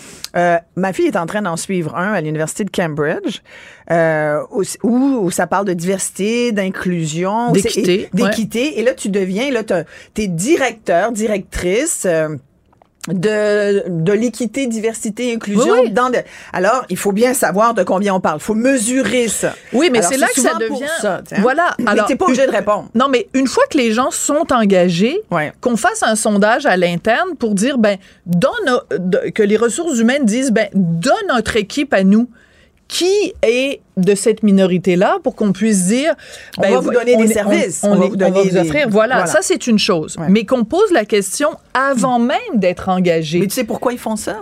Parce que c'est un avantage concurrentiel. Aujourd'hui, si t'es, on l'a assez dit pour le- l'homme de plus de 40 ans hétérosexuel Mm. blanc, qui a moins d'avantages concurrentiels par rapport à quelqu'un d'autre qui ne serait pas oui ce mais dans ce cas-là c'est pas un critère Oui. d'embauche c'est ça non, que, mais ça l'est un peu par la bande, Ben, dit- eux disent que non. Eux disent que ça n'est pas un critère d'embauche, que c'est juste pour savoir, pour nous, pour nos statistiques internes. Et eux, ce qu'ils disent à la Banque Scotia, c'est que l'information sur votre orientation sexuelle ne sera pas transmise aux gens qui font l'embauche. Autrement dit, c'est pas un critère. Mettons que vous appelez euh, Suzanne euh, Landry, puis vous postulez pour cette job-là, puis que dans votre questionnaire, vous avez dit oui, je suis euh, pansexuel. Ben, les personnes qui vont vous embaucher ne sauront pas que la personne qui a répondu je suis pansexuel, c'est Suzanne Landry. Donc, les deux informations vont être différenciées. Donc, c'est uniquement des fins statistiques. Mais revenons-en aux critères. Dans la liste des orientations sexuelles, il y a hétérosexuel, gay, lesbienne, bisexuel, bispirituel, pansexuel, asexué ou autre. J'aimerais ça savoir c'est quoi le autre? Ben moi, c'est le bispirituel. non, mais le autre, t'en as déjà, t'as déjà 12 Ouais. catégories. Le autre, qu'est-ce que vous pouvez m'inventer d'autre? Ben, autre chose que- À part ces autres catégories. Alors, asexué, juste pour dire à tout le monde, c'est quelqu'un qui n'a pas de relation sexuelle. En quoi ça vous regarde, la Banque Scotia? C'est quoi de vos affaires que la personne n'ait pas fait l'amour depuis 1983? Asexué, ça veut pas dire ça. Oui, c'est ça que ça veut dire asexué. Arrête. Ben oui. Attends, moi chercher. Bon, ben cherche pendant que je parle. Euh, hétérosexuel, on le sait. Gay, lesbienne, bisexuel, bispirituel, c'est... Bispirituel, c'est quoi? C'est une, une, une appellation. C'est la même chose à peu près que euh, non-binaire ou euh, c'est dans les communautés autochtones. C'est le terme qu'on utilise, two-spirit, pour désigner les gens qui euh, ne s'identifient ni à une identité de genre ni à l'autre. Donc, semble-t-il que ça fait des siècles et des siècles. Asexué, c'est tu te réfères pas d'un, tu n'a- n'appartiens pas ni au sexe, euh, à aucun sexe. C'est ça. La définition, c'est vraiment Ben non, ça, qui ne semble pas appartenir à un sexe déterminé. Une voix asexuée, c'est une voix qu'on sait pas Ouais. si c'est une voix d'homme Mais ou de femme. eux, c'est plus dans le sens de asexuel. Hmm. Donc, puis il y a des regroupements, puis il y a des, des, des, des- vraiment des, fondations, puis des, regroupements de gens qui sont asexuels. Puis quand on parle, quand on met ça dans Parce que t'as ceux qui l'orientation sexuelle, les absten- ceux qui ne Oui, performent pas l'acte sexuel, Oui, ça c'est autre les- chose. Il y, a les, il y a les pauvres qui arrivent, les, les, les gens qui ont une pauvreté sexuelle, c'est-à-dire qui n'arrivent pas à avoir des relations sexuelles à cause de leur, euh, de leur, euh, de leur apparence. Bon, alors il y a aussi. Oh mon Dieu, c'est épouvantable dire Ben non, je le sais, c'est effrayant. Oui. Mais Michel Houellebecq a fait toute sa carrière littéraire là-dessus. Alors, il y a une catégorie, on leur demandait aussi. Trop laide pour baiser. l'identi- Oh, oui, trop Dieu. laide pour baiser. Alors, on leur demandait aussi quelle était leur identité de genre. Et la dame en question, qui a, qui a pris la peine quand même de contacter les journalistes pour dire qu'elle trouvait ça absolument aucun sens qu'on lui demande ça, dans l'identité de genre, elle pouvait choisir parmi plusieurs réponses. A genre, donc t'as pas de genre. Bigenre, ça veut dire que t'as deux genres. Cisgenre, ben on sait que c'est que t'es passé d'un genre à l'autre. Oui, ça Genre- peut être mêlant si genre. et ça peut être six genres. Oui, Ouais. c'est pas que t'en as six. ça s'écrit six. C-I-S. Ah non, excuse-moi. Six, c'est le contraire. Transgenre, c'est que t'es passé d'un genre à l'autre. Ouais. Et six genres, Cisgenre, toi c'est- et moi, On est cisgenrés. on est cisgenrés. Oui, moi, c'est bien compliqué, je trouve, pour Ah, dire hétéro. Bien bon. compliqué. Genre non conforme, ça, ça veut c'est dire épouvantable que... de dire que t'es non conforme. Non, mais ça veut dire que, par exemple, euh, tu peux, il y a des gens qui sont, dans l'ancien temps, on disait hermaphrodite, Ah, c'est-à-dire quelqu'un oui. qui peut avoir des caractéristiques euh, sexuelles des deux genres. Mais moi, je rephraserais. Intersexe, si c'est un peu la même chose Ouais. aussi. Mais je rephraserais parce que je n'a- je n'apprécie pas le fait qu'on dise non conforme. Ben oui, parce que Parce que ça veut dire faut que tu rentres dans ce cadre-là, alors Voilà. que tout le but, c'est de décadrer. Voilà. Tu sais, Il faut qu'on sorte, décloisonner. on faut, faut qu'on sorte de l'hétéronormativité. Exact. Ça marche pas. Ouais. Alors attends, parce que j'ai même Attends, pas on va leur faire la job, nous, de ça. Là. Ben oui, on va le réécrire. Ouais. Alors, il y a intersexe homme, pangenre. Pangeante, c'est quoi? Je le sais plus rendu Ok. là, Attends, je vais Isabelle. chercher encore. Pangenre. bon, transgenre, on le savait. Bispirituel, femme. Je suis surprise qu'il n'y ait pas marqué autre. Écoute, alors donc, il y a tous les pronoms. Il y a euh, toutes les orientations sexuelles et il y a tous les genres. Et je reviens Pangeante, c'est que t'es attiré par, par. Attends, ça dit personne. non, parce que c'est ton identité de genre. À tous les genres. Ah, c'est les, c'est les queer, gender fluid. C'est ça. Mais ça, c'est. Non, mais ça, ça veut dire que le lundi, t'es non-binaire, le mardi, t'es un homme, puis le mercredi, t'es une femme. Écoute, selon euh, la définition pangenre ici, dit dans bon, quelqu'un qui est pangenre ne se conformera pas Voilà. au genre binaire standard et ne s'identifie pas. Mais c'est la même chose que genre- non-binaire, donc, d'abord. Pourquoi il y a deux Ouais. mots différents? Genre? Ben, hum, Genre, ma tante est bien mélangée, genre. ouais, exact. Alors- une personne à genre, c'est les personnes à genre rejettent entièrement ou partiellement l'idée même du Voilà. genre. Alors donc, il y a deux genres. Il y a masculin et féminin. Il y a les gens qui disent, moi, vos deux genres, je les veux pas. Puis il y en a qui disent, moi, je suis tous les genres. Mais ça commence à devenir assez quand même. Et moi, j'aimerais savoir, parce qu'il y a déjà les statistiques qui sont sorties au Canada et c'était 0,003% des Canadiens oui. Qui se définissent ni comme un homme ni comme une femme. Donc, la Banque Scotia, avec leur sondage, quand tu postules pour un, un- un emploi chez eux, font des mini, mini, mini, mini, mini, mini, mini, mini catégories pour 0,003% de la population. À un moment donné, ça commence à devenir quand même assez pointu. Et donc, toujours pour revenir à cette dame qui s'appelle Marilyn Lamblin, elle dit pourquoi vous me posez ces questions-là quand je postule? Parce que moi, je- elle dit moi je le dis, je suis lesbienne. Mais est-ce que le fait de dire que je suis lesbienne euh, ça va me me- m'avantager Me un pénaliser ou m'avantager? ou me pénaliser? Moi, je pense que ça va l'avantager. mais la question devient alors pourquoi, alors que dans les lois, c'est écrit partout qu'on ne doit pas faire de discrimination selon Non, mais l'orientation en moment, sexuelle? il faut quand même le savoir, Sophie. Il y a de la discrimination positive qui est faite là. On Oui, est ben, revenu à ça. Aujourd'hui, totalement. quelqu'un qui Pour fait la partie race, d'une. Ouais. Oui. Donc, toutes les choses pour lesquelles notre génération et la génération précédente s'est battue pour effacer cette discrimination-là, ben là, c'est en train de revenir un petit peu par la porte euh, d'à côté, où on dit, ben, on, on- on en fait, on devrait jamais poser ces questions-là. On devrait jamais les poser. Quand tu travailles avec Et quelqu'un, tant mieux si les gens, comme tu sais, je pense faut ça me dire. regarde Parce avec que là, on est deux hétéros blanches qui euh, parlent pourquoi de ça. tu dis que je suis hétéro? Ben parce que je te connais. Ah, ben, tu me connais. Ben pas particulièrement dans le. OK, ben, alors, je- ben, mais non, ça, c'est intéressant. Ah, ah, tu me l'as déjà dit. Que j'étais hétéro? Oui, tu m'as déjà dit que tu étais hétéro. Parce que mais ça peut avoir changé. Mais ça peut avoir Vraiment, changé oui. parce que moi, mettons que j'ai commencé ma vie sexuelle à 16 ans. Ah, attends, je vois Richard qui se pointe dans l'âge. Ouais. non, mais Richard, alors j'ai commencé ma vie sexuelle à 16 ans, j'en ai 57. Ouais. En 41 ans, ça se peut-tu que j'ai fait du tourisme? Ah, ben tellement. On, Bon. a, on a quasiment tout fait ça à une certaine Bon. époque. Ouais. Alors, je, je- mais je dis pas que je l'ai fait. Mhm. Je dis pas que je l'ai pas fait. Je dis à nos auditeurs et à la Banque Scotia, Ouais. c'est pas de vos maudites affaires. C'est ça. C'est quoi cette affaire-là? Mais moi, je trouve ça bien. Tu vois, j'ai une amie de ma fille euh, dont le, le, le frère euh, vient de, de... Transitionner. Voilà, tout à fait. Ma nièce a transitionné, c'est maintenant mon neveu. Oui, voilà. Et c'est vrai. Et moi, je trouve bien, je trouve ça bien d'en parler, mais, mais il faut en parler. Puis Je pense qu'il faut qu'il y ait plus de, de- d'entrevues qui soient faites euh, autour de ça parce que il faut quand même reconnaître que ça, ça met un, ça trouble un Mais c'est sûr. peu la famille. Ah, c'est sûr. C'est une bombe nucléaire monde, qui tombe ouais, dans une voilà, famille. C'est ça. Dans Et- le sens, dans le sens pas négatif du tout, Mais en même temps- mais tout le monde doit réévaluer Voilà. son, son rapport. Parce que quand tu as connu Ça pendant une mesure 20 d'adaptation. ans ou Ouais. 25 ans quelqu'un que tu as appelé par un prénom X, Ouais.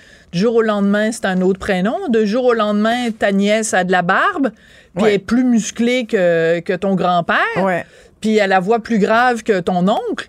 Ben, c'est... on c'est pas vrai que c'est pas un choc. Ouais, c'est un choc. Ça veut pas dire que c'est un choc négatif, ça veut dire que c'est une adaptation. Mais moi, là, je le vois, et les familles sont pas préparées du tout à ça. Il n'y a pas de service, il n'y a pas de... Une idée de documentaire pour ta maison de production, Isabelle.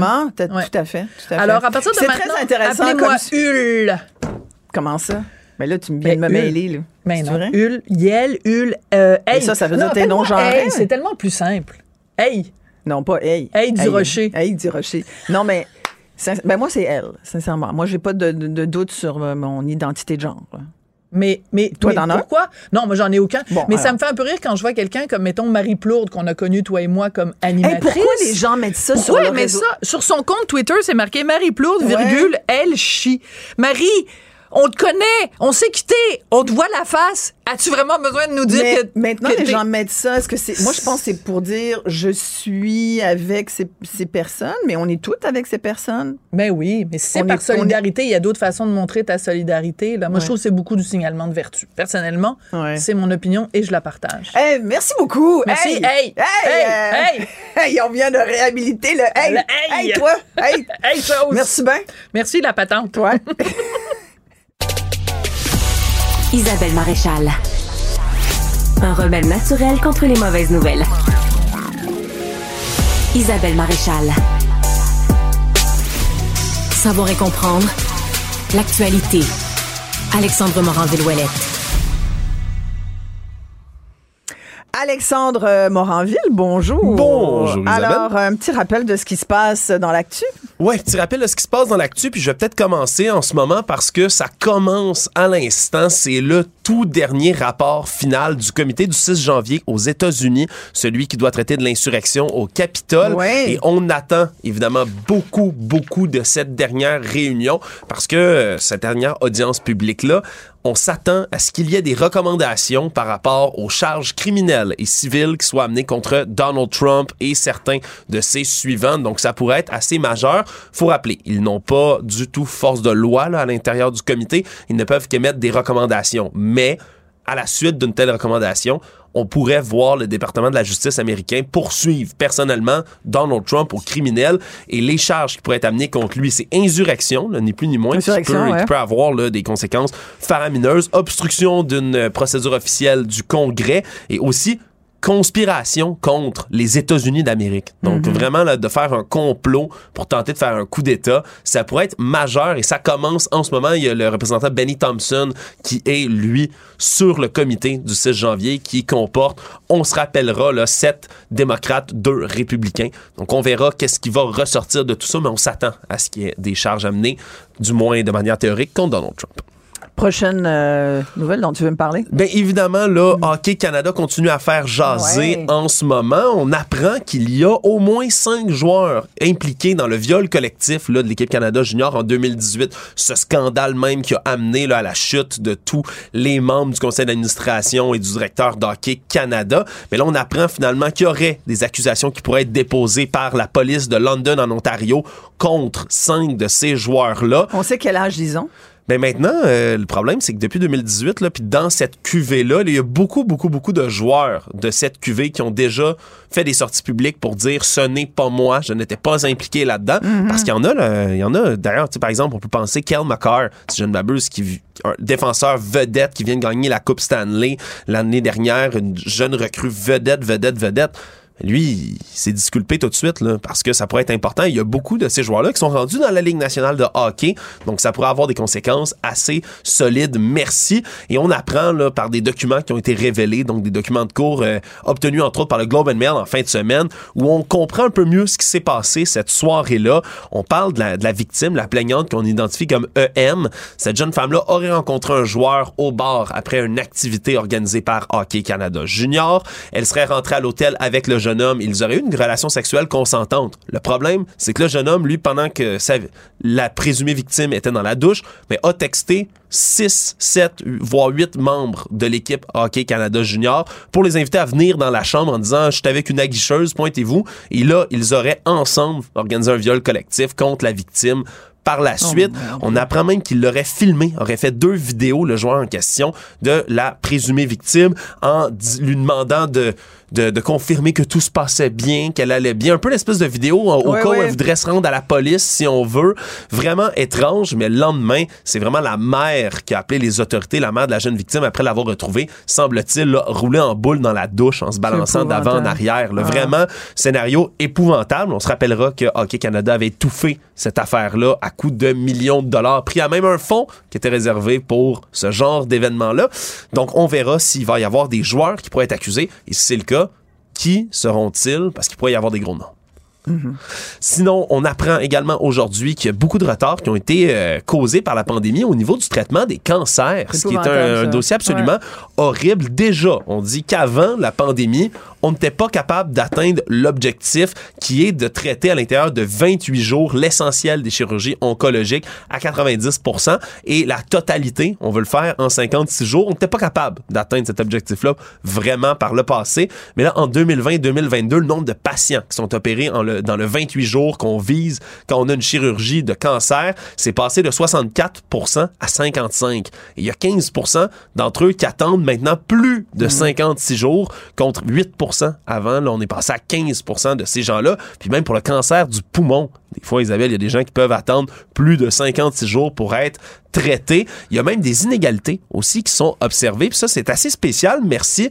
Quand on est dans la capitale nationale, par exemple, on dit que c'est seulement Ah oui, 2 selon les régions. Ouais, Mhm. 2 des patients seulement dans la capitale nationale qui vont attendre plus de 56 jours pour une chirurgie oncologique. En Estrie, 36 contre le 2 C'est la même chose, par exemple, en termes de dépistage. Si vous êtes en Outaouais, vous voulez vous faire faire une mammographie, c'est entre 7 et 30 semaines. À Québec et à Montréal, c'est dans moins d'un mois. Donc, vraiment, il y a euh, une certaine inégalité et ça va jusqu'à la, euh, jusqu'au Salon Bleu. hein. On, va fa- on en a parlé aussi du côté des libéraux. Donc, on verra là, si ça va être... euh, s'il y aura des modifications qui vont être prises et surtout, qu'est-ce qu'on va faire? Parce que même déjà, du côté du ministère de la Santé, on se dit préoccupé, mais quelles sont les solutions? Difficile à dire? Merci beaucoup, Alexandre. Salut. Acheter une voiture usagée sans connaître son historique, ça peut être stressant. Mais prenez une pause. Et procurez-vous un rapport d'historique de véhicule Carfax Canada pour vous éviter du stress inutile. Carfax Canada. Achetez l'esprit tranquille. La Banque Q est reconnue pour faire valoir vos avoirs sans vous les prendre. Mais quand vous pensez à votre premier compte bancaire, tu sais, dans le temps à l'école, vous faisiez vos dépôts avec vos scènes dans la petite enveloppe. Hmm, C'était bien beau. Mais avec le temps, ce vieux compte-là vous a coûté des milliers de dollars en frais, puis vous ne faites pas une scène d'intérêt. Avec la Banque Q, vous obtenez des intérêts élevés et aucun frais sur vos services bancaires courants. Autrement dit, ça fait pas mal plus de scènes dans votre enveloppe, ça. Banque Q. Faites valoir vos avoirs. Visitez banqueq.ca pour en savoir plus. Avec une voix aussi mielleuse, boire ses paroles est une évidence. Isabelle Maréchal.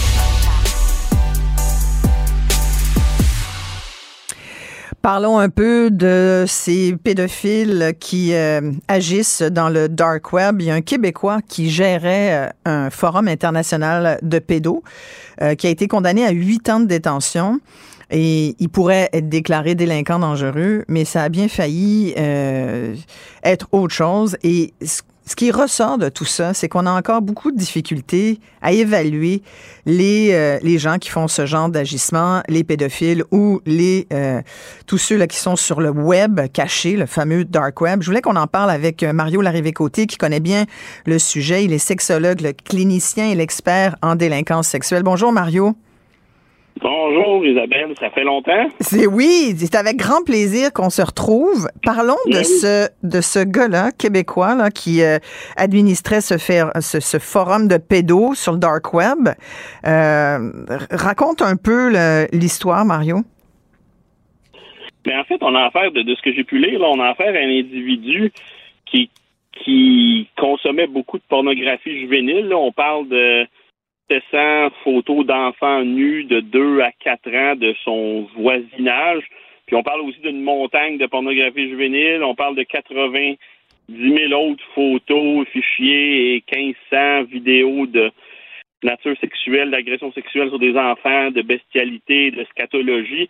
Mais au-delà de la consommation de pornographie juvénile, parce que des chiffres comme ça, pour la majorité des auditeurs, ça peut avoir l'air euh, incroyable, mais c'est pas nécessairement si rare que ça que des individus comme ça vont avoir beaucoup de, je dirais beaucoup, beaucoup de fichiers. Sauf que ce qui est plus particulier dans son cas à lui, c'est que là, on parle d'un individu qui était euh, modérateur, administrateur d'un forum de discussion de pédophiles où est-ce qu'il semblerait donner des conseils pour agresser sexuellement des enfants. C'est vraiment cet aspect-là que c'est particulier. Puis je dirais que ça complexifie le cas dans le sens que on a possiblement plus à faire justement à quelqu'un qui, s'alimente continuellement d'une fantasmatique, je dirais, déviante. Là. Et, ce gars-là, donc, euh, a dû, il a, failli s'en sauver de cette étiquette euh, et, il pourrait encore s'en sauver, d'après ce que je comprends, parce qu'on on n'arrive pas à l'évaluer. Il faut qu'il y ait une évaluation, si je comprends bien, qui doit être faite dans les 60 jours. Hein? Ça, c'est le code criminel qui nous dit ça, Mario. Or, il semble que euh, ce fameux gars, on va le nommer, s'appelle Jeffrey Howard Hebert. Il est 14e sur la liste d'attente pour être évalué par l'Institut Pinel. Il n'a pas beaucoup bougé dans la liste. Il a bougé de quatre places en deux mois. Ça veut dire que euh, on a de la misère à évaluer les, prédateurs sexuels à Pinel. C'est ça qu'on doit en conclure. Ben, c'est parce que l'Institut Pinel, bon, c'est une grosse boîte, mais la quantité de psychiatres qui vont procéder à ces évaluations-là ne sont pas nombreux. C'est souvent les mêmes noms qu'on voit. Donc, c'est une petite équipe de psychiatres qui procèdent à ces évaluations-là. Puis, évidemment que c'est facile que je dirais que, les dossiers s'empilent puis qu'à un moment donné, on n'en voit plus le bout. Là. Mais là, c'est ça le problème, c'est que là, il y avait comme un 60 jours, parce que généralement, dans des, dossiers de pour faire déclarer quelqu'un le délinquant contrôlé ou délinquant dangereux, ouais. euh, ça doit être fait avant que la sentence soit rendue. Là, dans le cas qui, nous occupe, bon, l'individu a, eu huit ans de pénitencier, mais là, il semblerait que le juge, là, le juge Paradis, je pense, a utilisé un autre article du code criminel pour que finalement, je pense qu'il est un petit peu créatif, là, pour que finalement, il puisse euh, procéder à, cette requête-là d'ordonnance de, déclarer l'individu délinquant contrôlé ou délinquant dangereux après que la peine soit rendue. C'est pour ça que là, ils ont reporté ça en février 2023 pour voir s'ils vont être capables de rentrer dans probablement là, un autre 60 jours. Mais là, s'ils réussissent pas cette fois-là à rentrer dans le 60 jours, est-ce que cette fois-là, finalement, ben là, le, le, juge va dire, ben là, il il est trop tard pour la, la, requête, puis on... Puis il y a une importance aussi, euh, Mario Larrivée-Côté, dans, dans, le fait de dire c'est important d'avoir l'évaluation du, du, prédateur sexuel avant euh, l'énoncé de la sentence, parce que l'évaluation de son état de santé mentale peut influencer la sentence. Si on sait que le gars il est potentiellement dangereux, gros potentiel de récidive, on va peut-être pas y donner le même nombre d'années qu'un autre qui est peut-être considéré un peu moins dangereux. Dans le cas de Hébert, je, lis qu'il reste que deux ans de pénitencier à purger avant d'être libre à nouveau parce que sa période de détention a été déduite. Évidemment, on sait comment ça marche. ton, temps est déduit, euh, calculé en double. Euh, parce qu'apparemment, qui a été agressé en prison, c'est sûr que ces gars-là, ils ont une vie difficile en prison. Hein? Donc euh, là, ça veut dire que finalement, même s'il y a une période probatoire à sa sortie de prison, le gars, s'il est potentiellement dangereux, il y a un risque pour la société. Ben c'est ça, c'est que d'habitude, c'est ça, on souhaite que l'évaluation soit faite avant sentence, mais là, dans ce cas-là, il y avait une suggestion commune des procureurs, donc, une peine de huit ans de pénitencier. Donc les deux procureurs s'étaient entendus sur une suggestion commune, à savoir si ça aurait changé quelque chose, parce que le juge n'est pas tenu de, de, respecter, je dirais, la, la, suggestion commune s'il considère que c'est insuffisant. Donc, il aurait pu donner plus dépendamment de, des rapports d'évaluation. Mais là, c'est parce que l'idée étant, c'est que là, oui, effectivement, qu'il y avait huit ans. Ce que j'en comprends, c'est que s'il reste deux ans, il y a eu probablement que ça fait trois ans de détention, compté à double, ça fait six ans, donc huit moins six, il reste deux. Euh, il y a un trois ans de probation qui vient avec ça, mais là, de là l'importance d'avoir un résultat final sur la requête de déclarer euh, délinquant contrôlé ou dangereux, parce que s'il est déclaré délinquant contrôlé, à ce moment-là, ça veut dire qu'à sa sortie de détention, il serait surveillé pendant une période euh, maximale de 10 ans, mais quand même, peut-être entre 5 et 10 ans, quelque chose comme ça, où est-ce qu'il y aurait une surveillance étroite. Puis évidemment que s'il devait être déclaré délinquant dangereux, mais délinquant dangereux pour se rendre là, là c'est, je dirais, c'est un step de plus, là.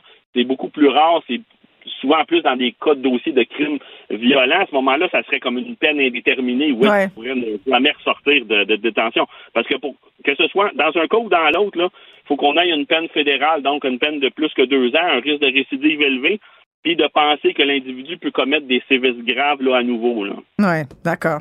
Hey, Mario, on va suivre ce dossier-là, c'est sûr. Merci beaucoup d'avoir pris le temps de nous en parler ce matin. Mario Larrivé-Côté, sexologue, clinicien. Isabelle Maréchal. Aussi pertinente que touchante. Sans retenue, sans tabou, Anaïs Gertin-Lacroix. Bonjour Anaïs. Allô Isabelle. Alors, il paraît qu'on a la libido dans le tapis durant les fêtes. Explique-moi ça. ça Est-ce qu'il y a des études au Québec? écoute, hein, mais c'est la beauté de la vie, la légèreté avant les fêtes, les nouvelles, tu sais comme moi, là, comment ça fonctionne. Hein. Des fois, c'est très en, ben, en profondeur, on y va comme, il y, a du contenu, puis d'autres fois, c'est dans la légèreté, mais n'empêche qu'il y a eu, Isabelle, de nombreuses euh, études à mm-hmm. savoir, y a-t-il une libido plus élevée durant la période des fêtes? Et depuis 2017, de nombreux scientifiques, et ça à l'échelle planétaire, Isabelle, OK? Donc là, je t'arrive avec quelque chose de solide, ont démontré que durant la période des fêtes, tout d'abord, la semaine précédente, la période des fêtes, sur Google, entre autres, et sur les, euh, les, les, sites de rencontres, que ce soit un Facebook, un Tinder et compagnie, les gens ont des recherches en lien avec la sexualité beaucoup plus élevées. Et les euh, condoms, donc les préservatifs, sont en vente durant la semaine qui précède la fête euh, de Noël.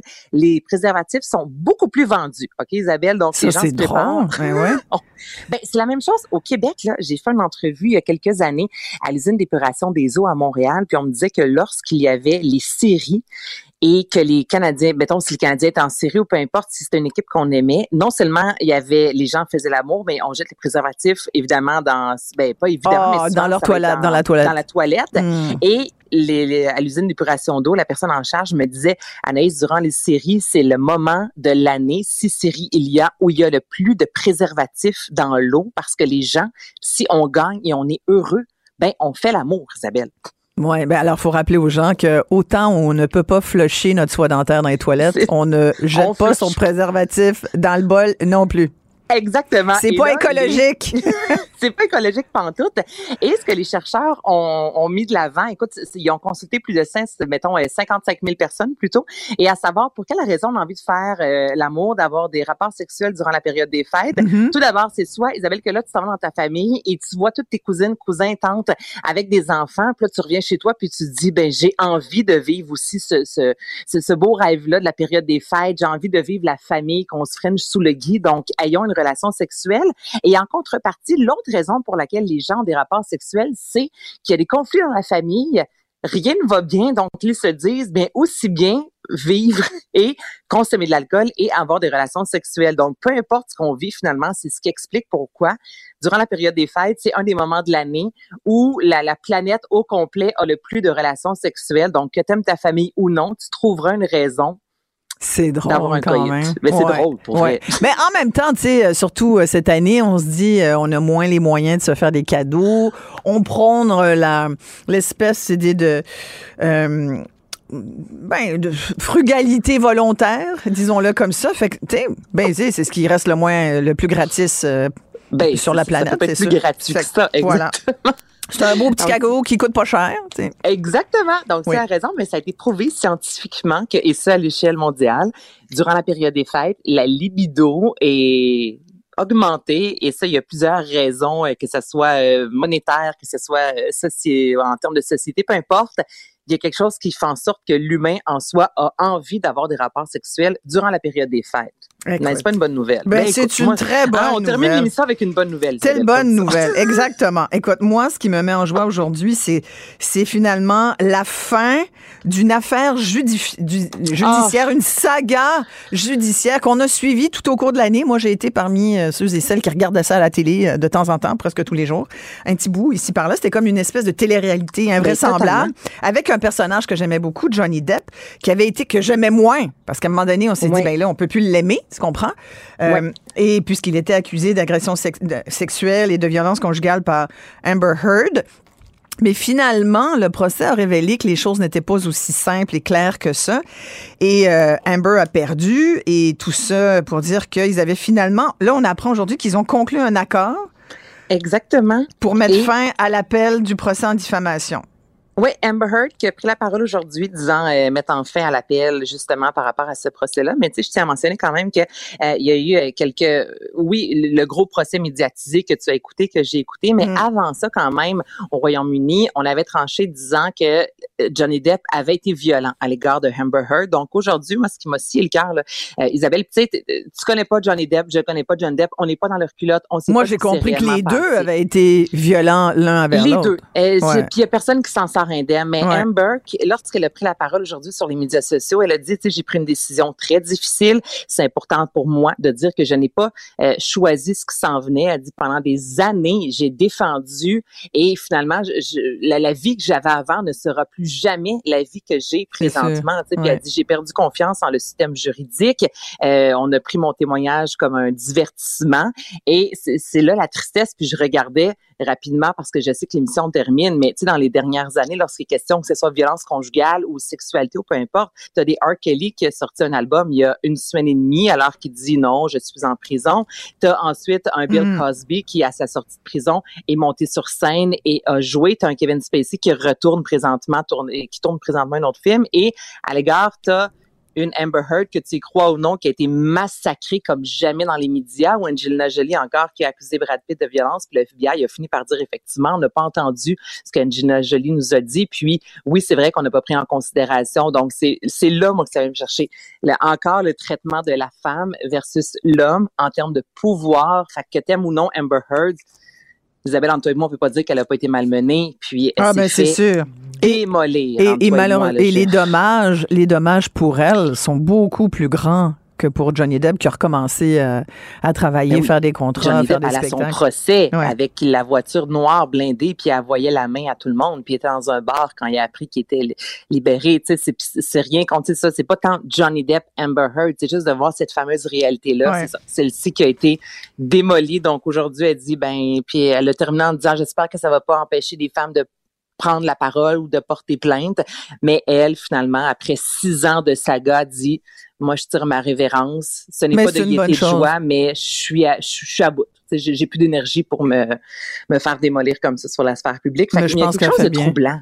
Ouais. Ben moi, oui. Je pense qu'elle fait bien, mais tu sais, pour l'avoir regardé, ce procès, elle a sans doute été mal conseillée, mal coachée, et, mais c'est malheureux. C'est, de toute façon, c'est une histoire malheureuse. Du début à la fin. Puis t'as un Johnny Depp qui, autant que je l'ai adoré comme acteur, mais il s'en sortait beaucoup trop haut la main. sais. Puis peut-être qu'il on saura jamais qui, comme tu dis, entre les deux, je pense qu'il y a une violence euh, mutuelle.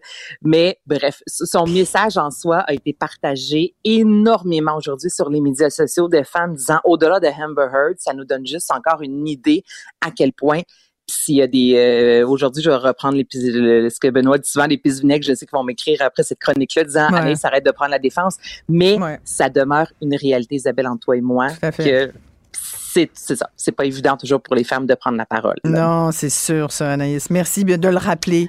Et je te souhaite des joyeuses fêtes euh, hula hoop. Mais oui, mais faites l'amour, c'est ça. Durant... Faites l'amour, pas la guerre. tellement, tellement un beau message, effectivement. On fait l'amour, pas la guerre. Hein? Voilà. Ouais. Salut, ah, Merci beaucoup. Anaïs Gertin, Lacroix, notre chronique euh, sexologie se termine ici. Merci beaucoup d'avoir été à l'écoute. On se retrouve très bientôt. Cube Radio.